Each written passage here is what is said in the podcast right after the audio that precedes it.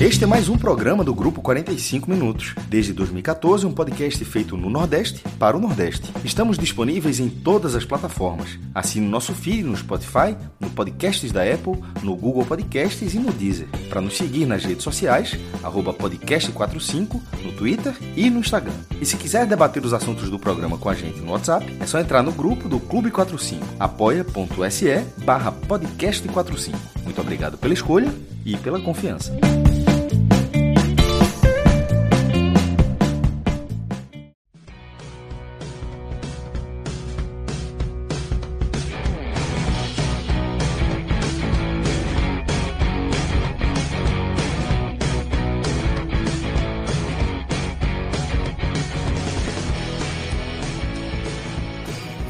Galera ligada aqui no podcast 45 minutos. Estamos começando aqui mais uma edição de um podcast raiz, áudio guia, telezinho. A gente está fazendo uma, uma, mistura aí. É, hoje a gente vai ter tele da Copa São Paulo. Estou desconcentrado aqui porque eu estou recebendo uma, uma visita aqui repentina. E eu não sei o que eu faço. Se eu mando embora, se eu olho para Se eu vai junto, vai junto, vai junto. É, vai junto aqui. Para quem não está é, acompanhando aqui em live, é meu filho, o Theo, que está aqui participando um pouquinho aqui do, do... Fala oi aí para a turma, vai. Oi. Mais alto. Oi. Pronto. Oi, Theo. Agora vai-se embora. Vai-se embora tomar banho, vá. Pronto. Então, é, hoje a gente vai ter de tudo, né? A gente tem é, o telezinho, como estamos chamando aí, dos jogos da Copinha, e temos aí o nosso videoguia da Copa do Nordeste, que começa em breve. É, começou aqui o, o choro, mas, JP, é, a gente vai mergulhar aí nos jogos, mas eu queria te ouvir como é que foi esse dia aí de muita chuva em São Paulo, né? Exato, Lucas. A tônica do dia de hoje, né, na Copinha, foi ouvir aquele velho comentário do Copa São Paulo de futebol chuva, né? É um clássico aí quando chega essa época do ano, quando chega essa competição no, nos dias anteriores, ali, dependendo da sede, já vinha caindo ali uma chuvinha aqui, outra ali, mas hoje foi geral, né? Acho que jogos mais na, na, na capital, jogos no interior, né? Em todo canto a gente viu campos encharcados, lama. O jogo do Bahia chegou a ser paralisado por alguns minutos, né? Então daí você tira o nível que tá a ponto de paralisar um jogo. Uma competição, uma copinha que não dá nem muito para ter jogo adiado, né? Porque é jogo em cima de jogo, jogo em cima não, de exatamente. jogo. Por isso que eu, eu, vi um pedacinho do jogo do Inter, eu disse, como é que não vão adiar isso? É porque exato. realmente, por conta do calendário, não tem como, né? Mas. Não, não tem nem como, exato. A competição que tem que terminar, né? A sua final ali é no dia 25, que é o dia da, do aniversário de São Paulo. Né? Então não dá para adiar muito, tem que seguir o calendário certinho aí, independente dessas condições. E foi a tônica, né? O, muitos jogos prejudicados, né? Muitos times é, grandes que se esperavam uma vitória de certa forma até tranquila é, sofreram por isso. É, outros é, vacilaram um pouquinho e a gente mais para frente vai, vai comentar. O, o, o Bahia e o Ceará tiveram até algumas chances, né? O Bahia principalmente. O Ceará um pouco menos. O Ceará acho que num, numa tônica geral da partida esteve abaixo do Madureira mas poderiam ter conquistado resultados melhores. Né? O Fortaleza também, para mim, o Fortaleza, dentre os nordestinos que jogavam hoje, para mim era o maior favorito de todos e foi surpreendido aí pelo Remo, né? Mas tem, tem muita coisa aí para comentar, tem notícias do dia também, né? E, e, a gente vai, vai abrindo aqui. Então é isso, vamos abrir já com essa copinha. Minhoca, você acompanhou alguma coisa hoje? Os cearenses jogaram? É, como é que tá? Viu é... de perto ou tá acompanhando por JP? é, eu tentei pegar o jogo, mas foi no horário bem complicado para mim. O meu da tarde estava resolvendo outras coisas. Aí eu cheguei já no final, quando os dois estavam perdendo já de 1 a 0 só vi os minutos finais, então não tem nem como analisar direto, assim mesmo, como foi o desempenho. Assim, eu até coloquei no meu Twitter que vários jogos hoje foram comprometidos, né? Porque é a época que mais chove em São Paulo. Todo ano a Copinha tem estádio que alaga, cara. E aí é complicado até para analisar, né? Porque às vezes fica algo que não é futebol. Na prática não é futebol. É quem se adapta, quem se adapta às condições. E isso também não quer dizer que se um jogador é bom ou ruim, se um trabalho está sendo bem feito. E eu acho que isso compromete um pouco também o momento, né? Porque esses clubes acabam fazendo essa competição. Entendi. JP, vamos começar falando por quem ganhou, né? Começar aqui pela nossa, pelo nosso quintal.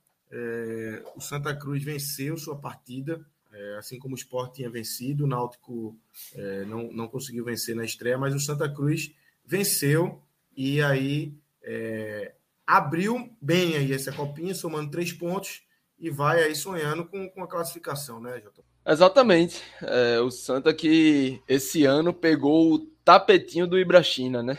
Aquele velho sintético que, que já está bem caracterizado aí por quem acompanha os Foot jogos set, de base.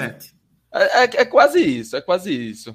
Mas no ano passado o Náutico já teve muitas dificuldades né, nesse, nesse campo.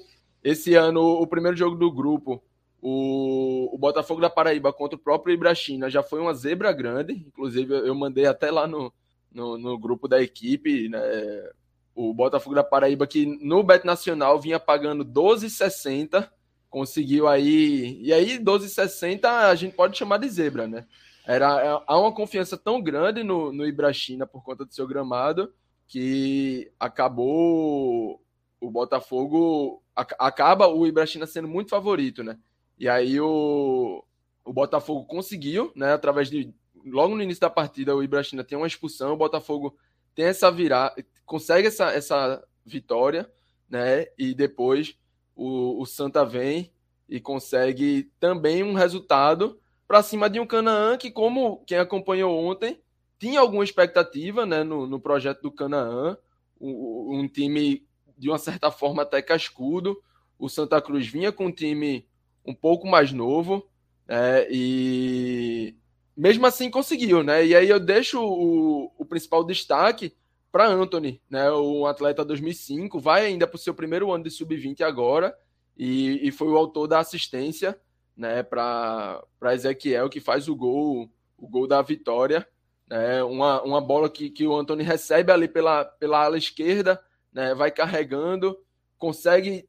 É, tem um choque ali, ele quase perde a bola, mas consegue se recuperar, leva para o fundo e, e toca voltando na área. E aí, esse toque encontra o Ezequiel bem posicionado, praticamente ali na marca do pênalti. O goleiro dá uma, uma, uma caçadinha de borboleta né? E, o Ezequiel consegue finalizar para o gol mascado e faz o gol da vitória. Né? Esse foi a tônica do primeiro tempo, um jogo mais aberto, onde o Santa abre o placar. E aí no segundo tempo a gente já fala de um jogo mais. É, um, um Canaã com mais força ofensiva, né? um Canaã buscando mais o ataque, mas o Santa Cruz de forma bem equilibrada conseguindo sustentar. E a gente dá para mencionar também ali a parte física, né? Foi um segundo tempo onde os times é, principalmente o Santa Cruz, os jogadores sentiram muito, caíram muito. Talvez um pouquinho de cera, né? Ali para buscar segurar a partida. Tanto que, se eu não estiver enganado, foram oito ou nove minutos de acréscimo, né? Pra, por conta dessas, dessas quedas, desses atendimentos. E aí o Santa Cruz consegue, né? Essa, consegue essa vitória muito importante para abrir, né? E aí abre, abre dessa forma. Pelo, pelo grupo já dá para ver que há um caminho para o Santa classificar, né? É um caminho bem interessante e acho que para essa primeira rodada como um todo, o que, o que fica é isso, né? Um destaque aí para Anthony e Ezequiel, dois ponteiros da equipe, que vão. O Ezequiel é 2004, né? Então vai ter mais dois anos ainda de sub-20, o Anthony ainda mais três anos, que possivelmente durante copinhas a gente vai falar deles né? e acompanhar o desenvolvimento desses atletas é, pelo Santa Cruz. A gente colocou o Santa o quê, JP? Segunda fase foi na, naquela projeção. objetivo, da, objetivo passar de fase. Objetivo passar, passar de fase. de fase, né? Isso. Passar da fase de grupo. Essa vitória já dá um, um passozinho importante, né? Para conseguir esse objetivo. Exatamente. Boa, na, boa na minha visão, o Canaã que é o time mais forte ali do grupo, né? Então, o Santa já, já larga bem. É. Então, uma vitóriazinha que tem um peso maior, peso 2 aí. Não só venceu, como venceu talvez quem, quem seja aí é, o mais forte, o time que, que, que, vai tirar mais pontos aí. E aí, JP, a gente vai para Bahia, que empatou, é, como você falou ali, um jogo com muita chuva, chegou a se cogitar o adiamento da partida, mas seguiu e muita chuva mesmo, atrapalhando aí a partida como um todo, né? Exato, eu tô tentando até enviar o, a foto aqui, né, da... Já, já da... tem um, uma foto aí, que é essa ah, aí. Pronto, já dá para ter uma noção. É, é. O jogo que começou é, nos minutos iniciais, o campo estava até rolando a bola, é, mas no decorrer da partida, assim que se inicia, é, a chuva aumenta muito, né? Então há uma crescente muito grande dessa chuva, já vai piorando bastante até o ponto de ficar realmente inviável, né? E aí o jogo foi paralisado, é, o resultado da partida que foi 0 a 0 então o jogo foi paralisado alguns minutos, né? Os, as equipes voltaram ali, deram aquela parada, esperaram, chuva deu uma cessada, começou a, a, a escorrer um pouco, digamos assim, e, e aí o jogo foi retomado. Um Bahia que, mesmo dessa, com esse todo esse contexto, principalmente após a paralisação, né, assim que o jogo volta, se eu não estiver enganado, ali por volta dos 25 minutos, acho que é algo em torno disso.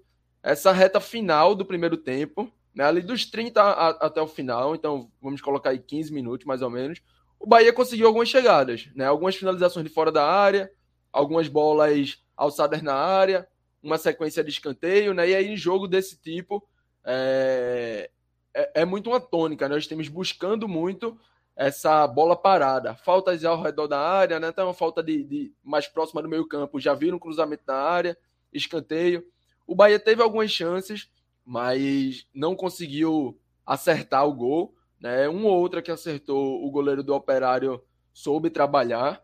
Já no segundo tempo, com o gramado é, bem encharcado, eu achei que em alguns momentos o Bahia tentou forçar uma bola no chão que claramente não iria acontecer.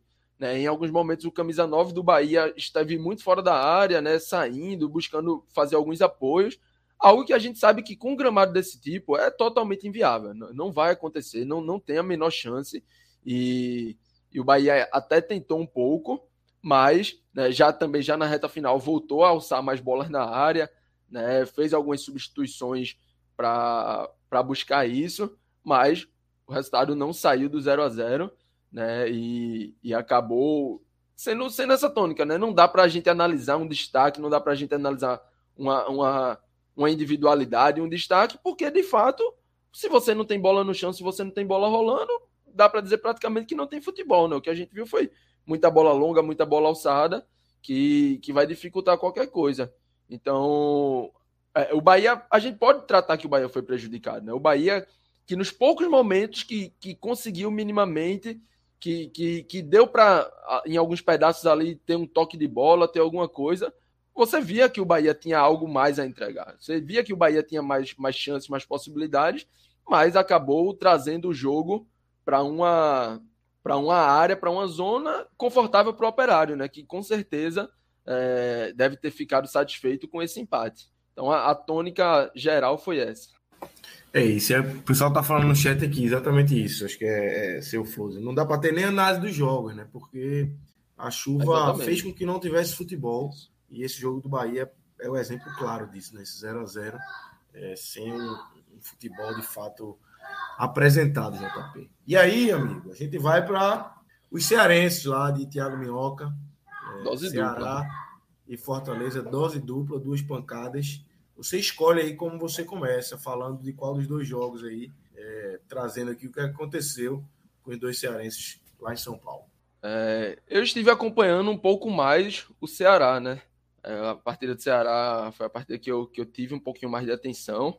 É, tem uma imagem aí, eu mandei lá no grupo, se o pessoal conseguir jogar lá na tela, mostra mais o, o campo como um todo, né? Numa situação até parecida com, com, a do Bahia, mas que no primeiro tempo teve mais jogo. Né? No primeiro tempo foi um primeiro tempo onde a bola conseguiu rolar mais, teve um, o, os times tiveram possibilidades, né? E aí, nesse primeiro tempo, Olha aí. Olha. Aí, isso aí a gente já vê que já é um print já do segundo tempo, né?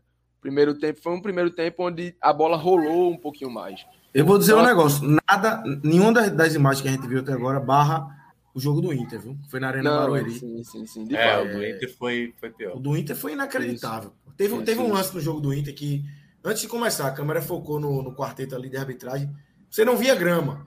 Eles estavam dentro de uma piscina de fato, assim, é. era só água ao redor dele no, no zoom que foi dado. É, irmão, foi foda. Essa aí ainda dá para dar um cruzamentozinho ali na ponta. Cara, alçar, alçar, é uma né? bola ali na linha de fundo. Daqui, daqui, é, bom de, daqui é bom demais falar isso. É, é, dá para fazer um, um, campo reduzido aí. É, dá para. Enfim. E, e, aí a tônica foi essa, né? O primeiro tempo onde o Madureira parecia ser um time um pouco superior no, em questões mais. ser um time mais físico, mais provado, né? Como a gente mencionou. O Ceará teve uma reformulação, né? O Ceará não é o, Ceará que foi em terceiro lugar na Copa do Brasil, que foi semifinalista na Copa do Brasil. Muitos jogadores ficaram no, no, no profissional, completando. O sistema defensivo praticamente inteiro foi reformulado. Né? O sistema ofensivo, alguns já, já tinham mais espaço ali, já entravam, mas mesmo assim é um, é um sistema novo, né? onde não está contando com as suas principais peças. E aí sofreu. Né? Foi um jogo aberto, foi um jogo em que, que os dois times buscavam uma, uma transição, digamos assim, mas com o Madureira sempre sendo superior, com o Madureira sempre mostrando que se tivesse que sair 1 a 0 viria do time carioca. Né? E aí o primeiro tempo acaba dessa forma, o segundo tempo já volta com esse gramado mais, é, mais encharcado, né? esse gramado mais pesado, com mais poças. O jogo ficou mais é, assim como os outros, né? muita bola longa de um lado para o outro, o Ceará tentando usar seu centroavante para sustentar algumas bolas. É, o Madureira também tem um centroavante com essa característica mais física, de, de sustentar, de brigar lá em cima, né, ganhar. ganhar. E, e aí acaba achando 1 a 0 e o Ceará não teve força para ir atrás desse resultado, né? não teve força para ir empatar e, e dar a tônica, dar esse resultado final a essa partida. É, o gol foi por volta dos 15 ali do segundo tempo né? E o Ceará tenta ainda por mais 30, 30 e poucos minutos, mas não consegue sair do canto e, e perde por 1 a 0 o mesmo placar do jogo do Fortaleza.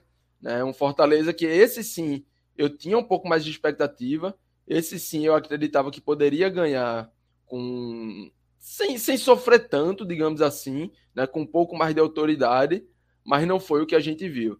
Né? Foi também um jogo aberto, foi também um jogo onde os dois times já durante o primeiro tempo iam chegando, né? O, Fortaleza, assim, sempre com mais posse, sempre cercando mais a área, mas o Remo buscando algumas transições mais longas, né? O Remo buscando acelerar e, e quando acelerava, quando conseguia, chegava ao campo do Fortaleza e aí aos 40 minutos, né? Ainda na primeira etapa, em um escanteio, o, o Remo alça a bola na área e consegue fazer um gol ali, que também dá números finais da partida ainda no primeiro tempo né, o segundo tempo eu, eu não tive, não consegui ter tanta atenção, como falei, muitos jogos ao mesmo tempo, né, tentando passar um pouquinho do olho ali em cada um, né, e aí talvez Minhoca tenha, tenha não sei se Minhoca tem algo mais a pontuar né, sobre os cearenses, mas essa primeira rodada aqui, abaixo da expectativa, né, um pouco abaixo da expectativa, atrapalhados pelo campo, a gente espera que como a gente pode ver, né, um jogo de Fortaleza também com chuva, foi a tônica do dia em todos os jogos.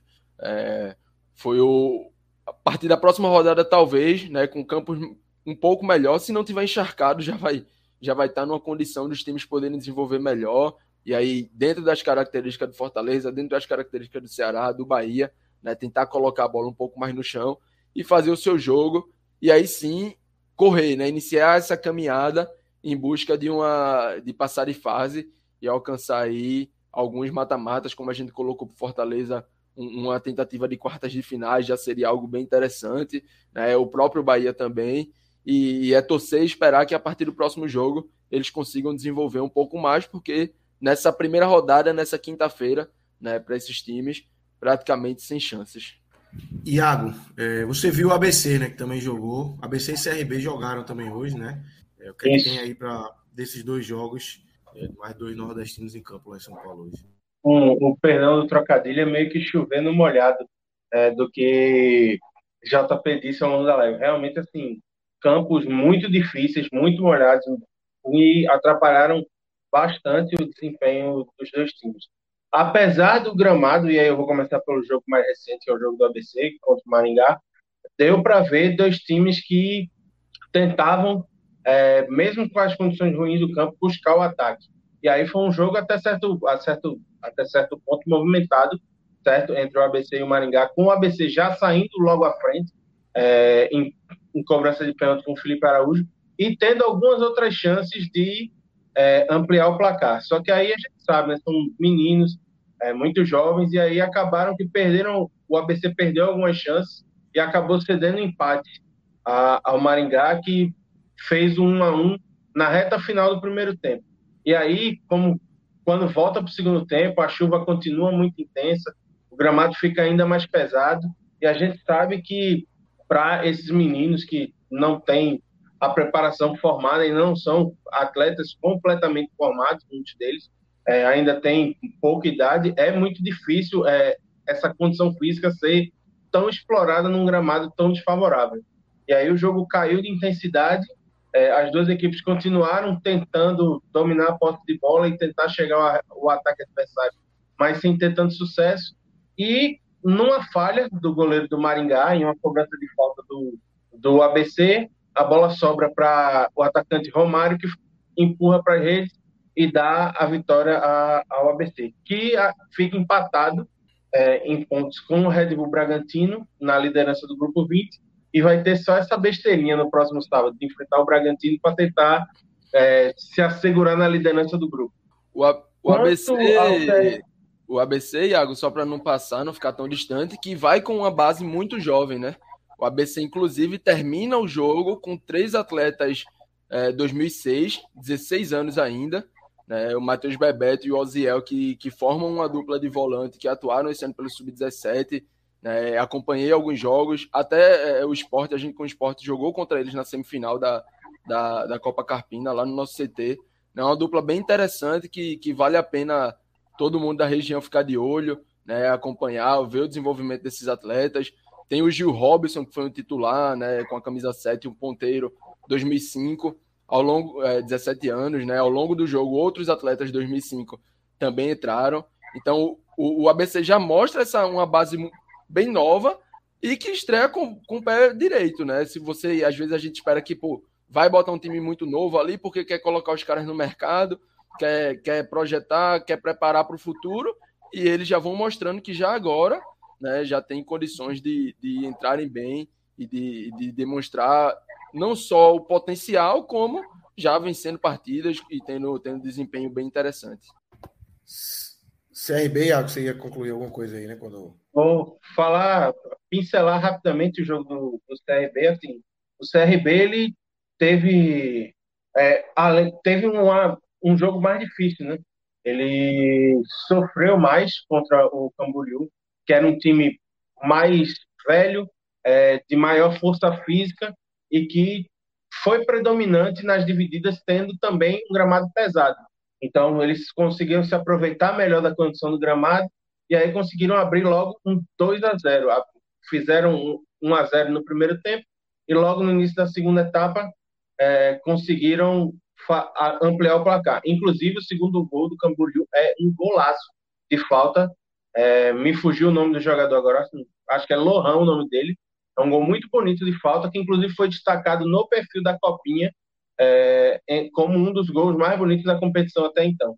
E aí, nessa reta final de segundo tempo, o CRB ele cresce no jogo com as mudanças feitas pelo treinador, consegue com o, o atacante Riquelme é, é derrubado na área, é, sofre o pênalti. Um dos 50 Riquelmes da Copinha. Né? Vários, tem muito Riquelme. Muito é o, Riquelme é o e outro. Né? É o pré-requisito para disputar a copinha ter um Riquelme no elenco. E outro nome que eu acho que é quase pré-requisito também é ter um Cauã no time, porque tinha nos dois, é, nos dois times, né? no, no Camboriú tinha um, no CRB tinha um, e eu, pelo que eu vi de por alto da copinha, tem um monte em vários outros times. Veja, não tem um spoiler, não é que só tem um em todo time, é que tem mais de um em todo time. Cauã tem, tem de muito também. E aí, assim, o, o, CRB ele até diminui o placar, tenta imprimir uma pressão nos minutos finais, mas o, o time do Camboriú mais velho, mais experiente, mais físico, consegue abafar esse volume de jogo e conseguir levar a, a decisão é, favorável para os vestiários. E aí é uma pena, né? Porque assim, o CRB é muito atrapalhado pelo gramado, caso seja derrotado no segundo jogo, já está eliminado da Copinha.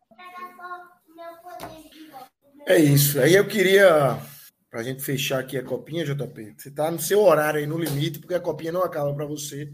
Exato. Mas eu quero aproveitar mais alguns minutos aqui e a gente vai trazer o Bet Nacional é, para a gente dar uma olhada aqui no que é que a gente tem é, amanhã aí de copinha. Eu sei que você deu um estilinho errado aí, coisa e tal. O Canaã foi sua Dinamarca. Né? A, gente, a gente acabou que não foi no Canaã, né? Em cima da hora.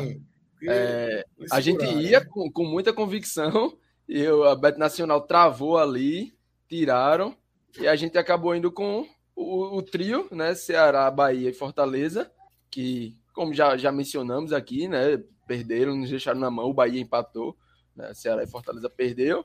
Mas o América Mineiro, que foi outro que eu defendi bastante ali, até ganhou, né? O Retro saiu na frente, logo nos minutos iniciais, acho que com, com cinco minutos, se eu não estou enganado. Foi um jogo que eu não assisti, mas fui acompanhando ali o placar. O Retro sai na frente, mas o América é, é rapidamente já empata e, e, vira e faz 3 a 1 na partida. Né? Então, um dia, talvez um, um, dia de sol, né? Não sei se não sou tão católico assim, não sei se é São Pedro aí que a turma pede aí por sol, por chuva. É, se São Pedro tivesse ajudado um pouquinho aí, a gente poderia estar tá, tá ah, falando um resultado São melhor. Pedro agora, nesse São Pedro, cara, São Pedro. Bora, vamos amanhã, dar uma olhada aí. Amanhã é um dia, amanhã, né? é um dia sem tantos jogos, né? Já dei uma olhada prévia e me agrada muito esse Cruzeiro e o Grêmio. Cruzeiro. É, essa duplinha aí é 1,60, 1,66. Eu Cruzeiro acho que de Alagoas, tem... é? Não, não, não. Cruzeiro, de Minas, João. Eu me assustei aqui. Não, calma, o de Alagoas é contra o Francana ali. Mas é, deixa, deixa quieto, deixa quieto. É, esse Juventude é interessante também, mas é, não, não, não vou arriscar ainda, né? O, contra o Alecrim do Rio Grande do Norte. A gente tem visto algumas zebras. E a confiança maior mesmo é no Grêmio, no Cruzeiro. O Cruzeiro que na primeira partida aí fez um, um 5 a 0 né? o, o, Grêmio levou alguns sustos, mas eu acho que não, não. O Grêmio empatou a primeira partida, né? Mas eu acho que amanhã o Grêmio vai, vai, vai ter que ir com tudo, né? Porque não pode sofrer outro empate e arriscar ficar de fora. Então, eu acho que vai ser um jogo bem interessante. Essa dupla aí, a 267, mais conservador, né, para voltar a recuperar ali o, o que a gente deixou pelo caminho cinquentinha, hoje. Cinquentinha aí, cinquentinha? Cinquentinha na honestidade, na honestidade. Cinquentinha, bora. Então, copinha num dia mais tranquilo. É quase um day off, né? Quase um day off da Exato, copinha. exatamente. Dez jogos só, porra, a copinha é... é frenética, frenética o negócio. 20 jogos por dia. Amanhã é dia de dar uma descansadinha. É isso. JP, é, valeu. Obrigado aí pela participação. Vou liberar porque a copinha acabou aqui no programa mas não acabou para você. Né? Você vai estar tá ligado. Estou na audiência, vou para audiência. Fique por aqui, segunda tela aí, vendo esse jogo do São Paulo na Copinha. Vá-se embora. Valeu, mais uma vez, muito obrigado. Bora. Mais uma vez, um show. Então, galera, vamos seguir aqui agora com o Thiago Minhoca, Vitor Aguiar e Iago Mendes, que já deu uma palhinha ali falando de CRB e ABC. Mas, Clisman, vamos chamar nossa vinheta aí da redação NE45 para a gente ver o que é que tá mexendo aí é, o que é que mexeu nesses dias aí, nesse dia de hoje do futebol nordestino.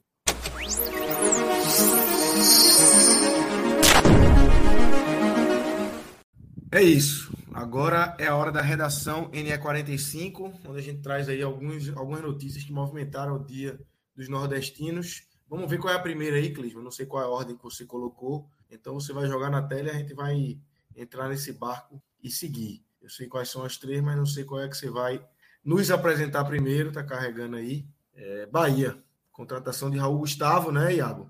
Já vinha sendo um nome especulado aí, inclusive quando a gente fez a nossa uh, o nosso raio-x ali dos dois times, né, Bahia e Fortaleza, a gente já colocou o Raul Gustavo ali como uma opção para treinador. E agora está oficializada essa contratação, mais uma contratação boa ali para o setor defensivo do Bahia, que se reforçou bem, né, Iago? Exatamente, Lucas. Mais uma boa contratação do Bahia e num perfil que é o que a gente esperava desde o começo, quando o Grupo City comprou efetivamente a SAF. Né? Jogadores jovens, com um perfil de evolução grande, para poder valoriz se valorizarem e poderem gerar lucros, tanto para o time quanto para a organização. É um cara que chega do Corinthians com a experiência de ter jogado com um, um zagueiro é, muito rodado como o Gil, que foi provado em diversas competições de altíssimo nível, como Libertadores, como Copa do Brasil, jogando a Série A, e que deve agregar bastante ao setor defensivo do Bahia, que fez muito boas contratações, com o nome do Canu. Então, é um time que começa a se montar de uma maneira muito forte e de maneira bastante interessante para essas duas competições do início do ano, né? tanto o Baianão quanto a Copa do Nordeste. Exatamente. Bahia que conseguiu contratar bem na defesa. Vamos para a segunda aí, Clisman. Solta a segunda notícia, que é mais um anúncio aí, né, de, de contratação. É, aí. Ceará, Minhoca. Contratou Janderson, mais um que também estava sendo especulado há um tempo. É. É, chega aí como uma opção a mais aí para o setor ofensivo do Ceará, opção de velocidade. Achei uma ótima contratação do Ceará é, uhum. para o nível de Série B. Janderson foi, foi provado aí na. Teve duas temporadas aí na, na Série A e teve um, um bom desempenho, né? E chega aí para ajudar muito o Ceará, né? É, ele teve uma ótima temporada no Atlético Goianiense, isso é verdade. Esse isso, foi um dos jogadores mais importantes do Dragão há dois anos. No ano, no ano passado, né? Porque acabou de virar o ano, aí fica essa confusão, mas é, é semana passada, né? É, até semana passada, né? No ano passado, o Janderson disputou muitos jogos pelo Grêmio, era um jogador mais que vinha do banco do que propriamente um titular. E tem essa característica que o Ceará tinha perdido, né? Com a saída do Medoça, o Ceará não tinha nenhum jogador de velocidade. Porque o Eric, né, que até passou pelo Náutico, ele era mais, o Eric é muito mais um jogador de um contra um do que propriamente da velocidade. E o Janderson vem exatamente assumir esse perfil, essa característica que para o Ceará era fundamental. É onde o setor do Ceará estava mais necessitando. Há uma semana atrás, o Ceará só tinha três atacantes, porque depois do doping do Kleber, o atacante, o Ceará só estava com Leandro Carvalho, que assim, a torcida não morre de amores pelo Leandro Carvalho. É, você tinha o, o garoto da base, da base, o Caio Rafael, é, e no caso o Eric, assim, eram os únicos três atacantes. Então estava desesperador há uma semana atrás. Aí veio a contratação do Luvanor, aí chega agora o Janderson, o Catatal, que jogou pelo Sampaio Correia, é o nome da vez aí também, que está sendo muito especulado. E eu acho que o Ceará ainda precisa ainda de atrás de um camisa 9, né? Um jogador ali para ser a referência. Ainda está necessitando, a torcida está mais batendo nessa tecla hoje em dia de buscar um camisa 9, mas é um atleta que chega também, acho que com uma. Pelo menos com uma possibilidade de ser um titular. Porque imaginar que o Leandro Carvalho vai ser o titular da temporada, aí. Eu fiquei surpreso quando soube que ele ia ficar. Já é um negócio. É, exatamente. Inacreditável. É, Imagina é... imaginar é. Leandro Carvalho titular é. do Ceará exatamente. nesse ano 2023. Só para ter uma ideia, de... Lucas, rapidinho. Só para ter uma ideia de como é inacreditável essa história do Leandro Carvalho. Um mês atrás eu fiz uma matéria para a 45 dizendo que ele, fora dos planos, estava encaminhado com. Está com acerto encaminhado para jogar o Paulistão por um, dos, um time do interior paulista. Então, assim, ter que ficar para jogar uma Série B pelo Ceará é um negócio que acho que nem ele imaginava que iria acontecer. É, ele vai ficando ali, né? até aparecer alguma coisa. Portuguesa. É. Portuguesa. Antes da gente falar da, da próxima notícia, que é do esporte, tem uma, é, não estava no, no script aí, vou até quebrar o clisma aí. Mas o Santa anunciou uma contratação também de Baraca, né, Vitor? É experiente demais, já passou no Ceará, eu acho, né, Minhoca? Passou no Ceará. É. Em 90 Lisca, e... Lisca amava o Baraca, assim, era jogando mal e Baraca titular. E Baraca titular. Baraca, é 36 anos, é, muito tempo na Ponte Preta, já passou no Ceará, jogador bem rodado aí, e chega para ser a experiência do Santa, né? Com, com esse time jovem, esse time é, desconhecido, de, de uma Série D natural pela, pela divisão que vai jogar. E aí vai buscar Baraca como para ser o líder desse time, né, Vitor? Pois é. É um time também que acabou de perder o Anderson Paraíba. Ia ser possivelmente Isso. a principal referência do meio de campo do Santa Cruz. Saiu ontem, ontem de ontem, foi recebeu uma proposta do futebol árabe e acabou optando por deixar o Santa. E aí, para não vai ser exatamente a reposição, porque Anderson Paraíba é jogador mais armador. É, ele, ele, não chega para substituir Anderson Paraíba, né? ele, na questão, só na questão da liderança, né? Exato, exato. Ele não, não repõe. Acho até que mais, acho até que mais do que Anderson Paraíba. Exato, não vai repor tecnicamente, taticamente, mas ali nessa posição de, de um nome que vai trazer uma confiança, uma estabilidade talvez um, um pouco maior. Quando a gente fala de liderança, ele pode ser esse nome. No elenco, inclusive, não tem só ele. A esse nível de experiência, a gente tem também o alemão, zagueiro de Santa Cruz, remanescente do time do ano passado. Agora, um jogador muito experiente. O Baraca já está com 36 anos. Ele teve uma passagem até recente no, no Sampaio Correa. ficou todo mundo surpreso. Eu lembro, eu cheguei a fazer a matéria para o NE quando ele foi anunciado, as respostas, isso foi em 2021. Os comentários no Twitter sobre essa matéria eram só: Nossa, ele ainda joga, ainda está jogando. E agora, então, dois anos depois, ele sendo anunciado para mais um clube de, de peso, com a camisa importante como tem no Santa Cruz. É mais uma, mais uma continuidade aí que ele dá na sua carreira a, a longo prazo e vamos ver que é que ele tem a apresentar, porque a gente sabe também que nessa idade, ali para cabeça de área, já começa a ser um pouco complicado, até por questões físicas. Vamos ver se ele consegue entregar o que o Santa precisa. Exatamente. E aí, para fechar, a gente tem definição é, do jogo do esporte contra o Ibis. É, situação do gramado da ilha prejudicada aí. É, a arena também não tem condição de jogo, porque o gramado passa por uma reforma. E aí sobram Arruda, Aflitos. E aí, como é que o que é que você não traz aí, Iago, sobre essa notícia? Então, é, tava, tava, ficou pererecando no ar é, durante os últimos dois dias essa questão, né? E aí acaba que o planejamento do esporte pode ser que fique um, ainda um pouco mais achatado, né? Porque vai ter o adiamento dessa partida, tem Copa do Nordeste para jogar, e aí vai ter que começar aquela história de procurar data, de ver onde é que vai encaixar é, o que, é que vai acontecer? Bom, a alegação para o gramado da ele estar ruim assim, salvo engano, é porque uma praga tomou conta do gramado, e aí por isso está nessas condições que a gente está vendo na foto. Mas é, é aquela, né? O, o time está, pelo menos o time continua, segue em preparação. Não sabe ainda quando vai estrear na temporada, mas é, segue trabalhando para poder ter um, o máximo de sentir o menos possível essa maratona que pode ter a partir do início de janeiro. É, aí fica a dúvida, né? Na verdade, é, tem a dúvida se vai ter jogo, né, Vitor? A dúvida principal, né? Existe a possibilidade também de jogo ser aliado, né? É, Sabe-se lá para quando, nesse calendário maluco aí de Pernambucano e Copa do Nordeste, um entrando em cima da outra, né? Pois é. O calendário que já é naturalmente apertado, agora ainda com essa dúvida pode ficar ainda mais. A gente vê o, não só o gramado da ilha, também o gramado da arena, que seria o campo reserva, os dois sem condição de jogo. O, a ilha com esse problema de uma praga, praga no gramado da Ilha do Retiro, acho que dá para fazer muita piada em cima disso também.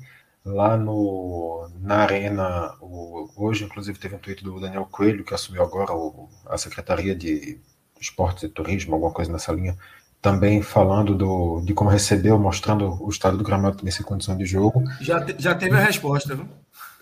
O ex-secretário já respondeu, Rodrigo Novaes, que é deputado estadual, já respondeu, enfim, justificando, dizendo que Daniel mostrou o estado do gramado e falou sobre como, como o governo atual recebeu, falando em meses aí, até meses para a recuperação. Rodrigo respondeu dizendo que isso é um tratamento natural de toda temporada, todo, todo ano, todo fim de ano, fim de temporada. Existe esse tratamento e que acha que em 15 dias, a arena, no máximo 15 dias, a arena vai estar disponível. Pronto, então já a informação atualizada. É, e com isso, claro, o calendário, o calendário vai se apertando. A Folha de Pernambuco, o Evandro Carvalho, presidente da FPF, chegou a dizer que vai ser adiado o jogo, mas, ao mesmo tempo que, que ele dizia isso, o próprio presidente do esporte, Yuri Romão, falou, acredito que foi uma entrevista ao Roberto Nascimento, Pedro e Mariano estavam passando essas informações. Uma entrevista ao Roberto Nascimento, ele afirmou que o jogo vai ser ou no Arruda ou nos Aflitos e que não vai ter adiamento. Então, realmente vai ficar essa dúvida aí. Parece que o Evandro depois não queria mais falar, depois da, da entrevista. O Yuri não teve nenhuma informação nova pelo visto, então vai ficar nessa, nessa dúvida, provavelmente até amanhã, talvez a gente já tenha alguma resposta, até porque o convênio já está chegando bem em cima da data, não dá para adiar muito também essa definição. Lucas. Fala, é, Eu até estava, tava, quando você estava falando, estava exatamente olhando o calendário aqui do esporte, né? Eu estava olhando exatamente. Eu tenho, eu tenho de tudo, né? Da Série A até a Série Sim, D, o calendário. É. E aí. Minhoca é... tem até a nossa agenda aqui, o nosso calendário. Não, não tenho, não. Aí eu já não tenho, não. Aí já não tenho, não. Mas tem duas datas que o esporte pode utilizar. O esporte vai entrar só na terceira fase da Copa do Brasil. É, então, a data da primeira fase e a data da segunda fase estão livres para o esporte. Lembrando que a CBF colocou duas datas para a primeira fase, dois meio de semana, ou seja, quem jogar no meio de semana não joga no outro, e basicamente vai intercalar com Copa do Nordeste ali, certo? vai ter uma rodada de Copa do Nordeste, que é o meio de semana, e aí quem não jogar nesse meio de semana vai jogar a Copa do Brasil, e quem jogar a Copa do Nordeste no outro meio de semana vai jogar a primeira fase também é, da Copa do Brasil. E aí, para o esporte, é bom por isso. Então, as datas que tem aqui, a data base, certo? Já que o esporte vai jogar no dia 1 de março, que é pela Copa do Nordeste, é, e também, qual é a outra data? É 1 de março mesmo? Agora estamos fugindo aqui, peraí. Calma, calma, calma, calma. calma. É, acho que é isso mesmo. É, é, acho que é 15, 22, primeiro e dia 8, né? É, acho que é isso mesmo. É. Deixa eu olhar aqui a, a tabela do Fortaleza, que eu, já que eu sei. É isso mesmo, é. Que é 22 e 1 de março, 8 de março e 15 de março. É. Dia 22 de fevereiro e dia 1 de março são as datas da primeira fase da, da Copa do Brasil. E aí, no caso, o esporte, como vai jogar é, na Copa do Nordeste dia 1 de março, então dia 22 de fevereiro seria a primeira data livre, o meio de semana de 22 de fevereiro. A outra data seria 8 de março, já que o 15 de março já também terá jogo pela Copa do Nordeste para o esporte, que vai ser a sétima rodada. Então, são essas duas datas livres que vai ter para alocar aí jogos que possam ser adiados. Ô, Lucas, é, rapidinho, data, né? rapidinho, só a informação que tu passou, que o Rodrigo Novaes disse que seriam necessários 15 dias para poder regularizar a, a questão do gramado da arena, eu levantei aqui rapidinho o intervalo de 15 dias entre a estreia do esporte até, e joguei 15 dias para frente para ver quantos jogos o esporte faria como mandante. Ao todo são seis jogos da temporada, certo? Seis? E desses seis, seis, ah, seis joga contra. É, durante a temporada. E como mandante, joga quatro deles. Joga contra o Ibis, tecnicamente dia 8, que a gente não sabe se vai acontecer. Joga de novo contra o Petrolina no dia 14. Joga contra o ABC na estreia da Copa do Nordeste no dia 21. E, por fim, joga contra o Belo Jardim no dia 24. Todos esses em casa. Então, assim, se precisa de 15 dias para poder colocar o gramado da Arena Pernambuco em condições e a gente não sabe como está é, a situação de quanto tempo vai precisar do gramado é, da ilha para poder se regularizar e ter condições de jogo, pode ser uma situação bastante complicada para o esporte ter que ficar realocando seus jogos nesse início de temporada. É, o gramado da ilha não, não deram previsão ainda, né? Ninguém. Acho que ainda não. Pelo menos eu não vi nenhuma informação sobre. Mas posso tentar conversar com o Pedro aqui para ver o que, que ele me diz. É, é complicado mesmo. Foi, foi importante esse levantamento aí para você ver que o esporte tem quatro jogos aí é, que não sabe onde vai jogar. E se o Cearena realmente tiver à disposição é, daqui a 15 dias, né? Mas é, vamos ver, vamos ver aí o que é que o que é que acontece aí, onde é que o esporte vai jogar esse início de temporada. Já está certo que no domingo não vai ser na ilha, isso se tiver jogo no domingo. Então vamos embora. Vamos começar aqui agora é, a falar de Copa do Nordeste, que amanhã já tem jogo, amanhã é quinta-feira, tem a estreia do Santa Cruz, né, nesse pré-Copa do Nordeste, né, Iago? É, Santa e Calcaia, numa ruda sem público, é, e o Santa precisando demais vencer para poder se garantir aí é, nesse torneio, né, Iago? Sem dúvida.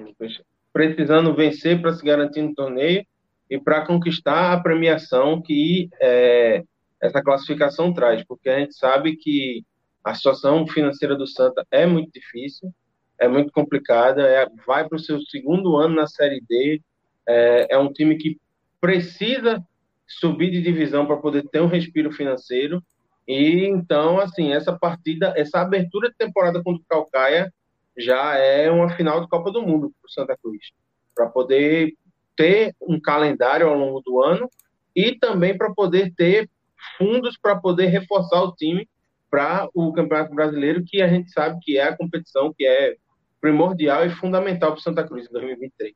É isso. Expectativa para esse jogo aí, Vitor. Como é que você, o que é que você está esperando dessa partida aí, desse Santa que foi se preparando ali com o Ranielli, alguns reforços chegando, ou desse Paraíba que a gente já falou, talvez fosse ali um, do, um dos principais, deixa o clube, não vai jogar, Baraca ainda não tem condições. É, como é que esse Santa vai para esse jogo? É.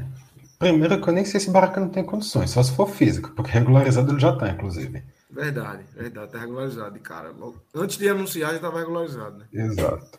Mas é, é complicado. É um Santa Cruz tendo logo na sua primeira partida do ano, um time que fez amistosos, claro, que vem treinando já alguns, há cerca de dois meses, acho que dizer, mas que na prática é um time que não tem vivência de jogo junto ainda. O Santa Cruz conseguiu manter, claro, algumas peças do time do ano passado, conseguiu manter nomes como o Alemão, como o volante Arthur Santos, que foi uma peça fundamental na reta final da Série C, conseguiu manter o Hugo Cabral, que foi o grande destaque da seleção, da Série D, perdão. O Hugo Cabral, que foi o artilheiro do time, chegando já na metade da temporada, conseguiu ser artilheiro do time na temporada. Mesmo atuando como ponta, já vinha três anos sem marcar um gol, enfim, uma peça de destaque. Manteve Daniel Pereira, o volante que chegou ao, no decorrer da temporada. Então, assim, o Santa manteve algum esqueleto do time, mas querendo ou não, é um time muito reforçado. É um time com muitas peças novas e muitas, inclusive, que a gente não tem nenhum referencial. O Santa Cruz sofreu muito com goleiros no ano passado, com Jefferson e Clever, nenhum dos dois se mantinha, nenhum dos dois conseguia convencer. E agora eles vão ter Matheus Inácio, que era o nome que estava como terceiro ou quarto goleiro no Sampaio, chegou após a lesão de Luiz Daniel, ficou como terceiro, enfim, um cara que estava lá atrás no Sampaio Correia, chegou durante a temporada, sequer conseguiu qualquer sonho de sequência com a camisa do Sampaio. Então, nunca a gente não tem um mínimo de referência do que pode ser. Pode ser que a gente veja amanhã que Matheus Inácio é um, com todo respeito, um goleiro Saulo, que a gente viu ano passado no esporte como uma peça de destaque negativo. Pode ser que ele apareça bem. Então, existem muitas dúvidas, muitos, muitas interrogações assim tão abertas que não dá nem para ter uma noção muito clara do que será o Santa Cruz. E olhando para o adversário, menos ainda. O Calcaia a gente não tem muitas, a gente vai ter ainda menos referências um elenco com peças ainda menos conhecidas, então até para saber o nível do desafio que o Santa Cruz vai ter que enfrentar é um pouco complicado. A expectativa, claro, é que o Santa Cruz consiga fazer valer o peso da camisa, consiga fazer valer o investimento maior que tem, mas na prática a gente só vai realmente ter certeza do, de como vai ser ali com a bola rolando e é torcer para que o Santa Cruz consiga essa vitória, porque é fundamental para a temporada inteira. Não é só para a Copa do Nordeste, não é só para início do ano, não é só para calendário é para todo o ano de 2023 e, consequentemente, para o ano de 2024 de Santa Cruz. Tem muita coisa em jogo amanhã. Lembrando que, inclusive, a própria classificação, falando bem da classificação para a Copa do. para a fase de grupos, a própria classificação para a segunda fase já vale 180 mil reais. Então, só isso aí já ajuda um pouquinho em questão financeira. É, para falar um pouco sobre o time que deve jogar amanhã, é, a, a projeção é que a base do time que foi titular contra o Maguari no, no, no principal amistoso né, do Santa na temporada, que foi quando recebeu torcida, é, na última semana de 2022, seja mantida. E aí eu, eu peguei aqui uma matéria e vi aqui que o time deve ser montado com o Matheus Inácio, o Jefferson Feijão, o Italo Melo, o alemão e o lateral Ian Rodrigues, que foi contratado durante é, esse período de preparação. E aí, João Eric e Daniel Pereira disputam uma vaga como volante. Aí tem o Arthur Santos e o Anderson Ceará fechando o meio-campo, que ganhou a vaga que era do Anderson Paraíba, né? E saiu, que foi anunciada a saída. E aí, por fim, no ataque deve ter o Lucas Silva, o Michel Douglas e o, o Cabral. Um ataque praticamente todo renovado, só mantendo o Cabral, que foi o grande destaque do Santa Cruz na Série D do ano passado. É, e também não tinha nem como manter muita coisa além disso no ataque. Né? A gente teve um ataque do ano passado com. Começando o ano com o Walter, saindo daquela maneira conturbada, depois evoluindo com o Matheus Furtado, que a partir do momento que o Walter saiu, o Matheus Furtado também parou de render. Rafael. Rafael Furtado, exato. O Matheus era o Macena, não, era Rafael também, não sei se foi que tirou o Matheus, não. Rafael Macena, o, outro atacante também chegou ao longo da Série D e que deu muita raiva para o torcedor de Santa Cruz. Aí, outros nomes, Mateuzinho, Mateus Anderson, ninguém deu certo nesse ataque do Santa. Realmente, para além de Diogo Cabral, não tinha realmente como manter ninguém. Então, pelo menos conseguiu segurar ele, que ainda teve uma, um certo burburinho de que talvez ele poderia sair, mas pelo menos esse o Santa Cruz conseguiu manter. O Minhoca, e esse Calcaia aí? Quer que bota medo? É, pois é, né? É, no ano passado é, tudo bem que foi bem favorecido, porque o Ceará já tinha caído antes, né? E de fato foi a melhor equipe da primeira fase. Só que eu olhei bem por cima se assim, o elenco é um elenco bem modesto, né? Assim, acho que. Tem vai... Everton, né? É, exatamente, Everton, que já passou pelo Fortaleza, né? Que já passou. Pelo próprio Santa, inclusive. Ah, é verdade, jogou no Santa, é verdade. E, e, é, e é um time que vai como franco atirador, né? Assim, futebol cearense do ano passado conseguiu já fazer o estrago, né? Floresta no passado acabou eliminando o próprio Santa Cruz, né? E aí, novamente, um cearense na frente do Santa. E, e aí eu acho que o Calcaia vai tentar, assim, deu para ver que eles treinaram pênaltis, né? Muito. Então acho que é capaz de fazer um jogo muito na ideia do vamos segurar o empatezinho, se der para vencer, maravilha, mas vamos tentar levar para os pênaltis, que talvez seja a nossa melhor chance. Acho que é assim que o Calcaia vai pensando no jogo de amanhã. É isso. E amanhã a gente também tem Vitória e Cordino, né, Vitor? É mais um dos, dos grandes aí que estão nessa pré-copa do Nordeste. O Vitória joga contra o Cordino. Vitória que vem montando um time aí bom para a disputa da Série B. E aí eu acho que entra como franco favorito para conquistar essa vaga. Eu vou até dar um passo além. Vitória não é favorito só para conquistar a vaga amanhã, como para conquistar uma vaga na fase de grupos. Um time que conseguiu se reforçar, conseguiu, assim como Santa Cruz, conseguiu manter uma base dos jogadores que foram bem na, na última disputa, só que o Vitória conseguiu, na última disputa, um resultado positivo, conseguiu acesso e também foi em peso para o mercado, a gente já chegou a comentar aqui em alguns outros programas, acertou com jogadores que tendem a ser nomes muito positivos para o elenco, o próprio zagueiro Dunkler, inclusive, que arrisco dizer que foi o último anunciado, revelado pelo próprio Vitória, passou pelo Botafogo, pelo Paraná, retorna após quase 10 anos, 10 ou 11 anos que, tá, que ele estava fora do Vitória, e realmente é um elenco muito, muito superior, não tem nenhuma, nenhum questionamento. Arrisco dizer que, sem sombra de dúvidas, ele seria o maior elenco entre todas as equipes das eliminatórias. E o Cordino, que foi uma equipe que conseguiu ano passado o vice-campeonato do Maranhense, conseguiu fazer uma boa campanha, mas para realmente competir com esse time do Vitória é muito difícil, deve ser eliminado sem maiores, sem oferecer maiores resistências. É isso. E aí a gente agora vai mergulhar é, na sua matéria, Vitor. Você fez uma matéria gigante aí para é, apresentar essa Copa do Nordeste. É, começa essa, pré, essa eliminatória, né, inicialmente, depois, é, mais para daqui a alguns dias, vem a fase de grupos. É, e aí a gente tem é, o início dessa vigésima edição de Copa do Nordeste, Vitor, com Fortaleza sendo o atual campeão naquela final contra o esporte lá, entrando como favorito ao lado do Bahia. A gente pode guardar isso mais para o final aí do favorit, dos favoritismos, de quem, quem vai beliscar o quê. Mas queria que você nos apresentasse aí essa Copa do Nordeste, essa vigésima edição. E a partir daí a gente vai para a definição dos grupos. Minhoca chega com as contas aí, quem vai entrar onde. Tem muita coisa para falar aí dessa Copa do Nordeste. Com certeza. A vigésima edição, só por, só por essa marca, eu acho que já vale uma atenção um pouquinho maior. Entre indas e vindas, claro, desde 94 nunca conseguiu. Agora, finalmente, está conseguindo ter um pouquinho de estabilidade, de continuidade a Copa do Nordeste, mas é uma história já, já longa que chega à sua vigésima edição depois de quase 30 anos. Se fosse corrido, a gente estaria falando agora da trigésima e não da vigésima edição da Copa do Nordeste. Fortaleza como atual campeão, Esporte como atual vice. No, nesse meio também várias outras equipes com potencial muito competitivo. A gente vê uma Copa do Nordeste que, a, com a ampliação que a gente teve no ano passado, basicamente todas as equipes grandes da região participam, nem que seja da, da fase eliminatória, que já é Copa do Nordeste, mas todas as equipes de maior renome, digamos assim, da região participam, talvez do que a gente pense como as grandes dos seus estados, talvez o 13 seja o único que tenha ficado de fora. Assim, de puxando de cabeça, não consigo lembrar de mais algum, alguma equipe de maior relevância que, tenha, que esteja ausente. Então, são 28 times nessa disputa, 12 já classificados direto para a fase de grupos, e outros 16 que vão fazer em duas fases de mata-mata uma briga para conseguir as quatro vagas que restam. O grupo A, o Clisma colocou aí já na tela, tem Atlético de Alagoinhas, atual bicampeão do Baiano. Tem o CRB alagoano, que está na Série B do Brasileiro e que é o atual campeão alagoano. Fluminense, atual campeão do Campeonato Piauiense e que não é equipe estreante na Copa do Nordeste, estava no ano passado na fase da pré-copa. Fortaleza, atual campeão do Nordeste e do Cearense, e que também vai estar na Copa Libertadores, dividindo atenção nesse início de temporada entre as três competições.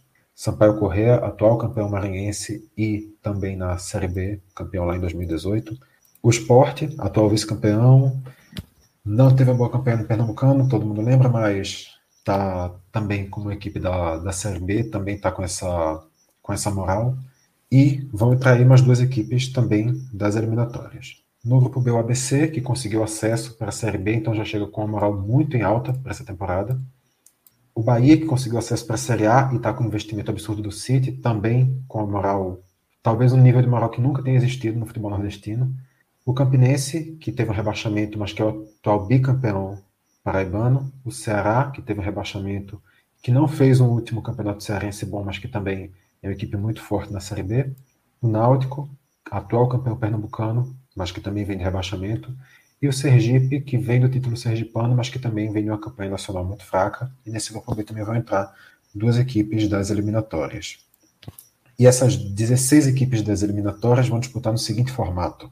Todas se encontram já na primeira fase, é um formato inédito. No ano passado a gente teve já uma ampliação para 36 clubes, mas esse ano o formato vai ser diferente, vai ser uma ampliação, uma redução no caso para 18, para 28 clubes no total, 12 direto e 16 brigando pelas últimas quatro vagas na fase de grupos. São 16 equipes que vão fazer em dois confrontos. Desce um pouquinho, por favor, Clisman.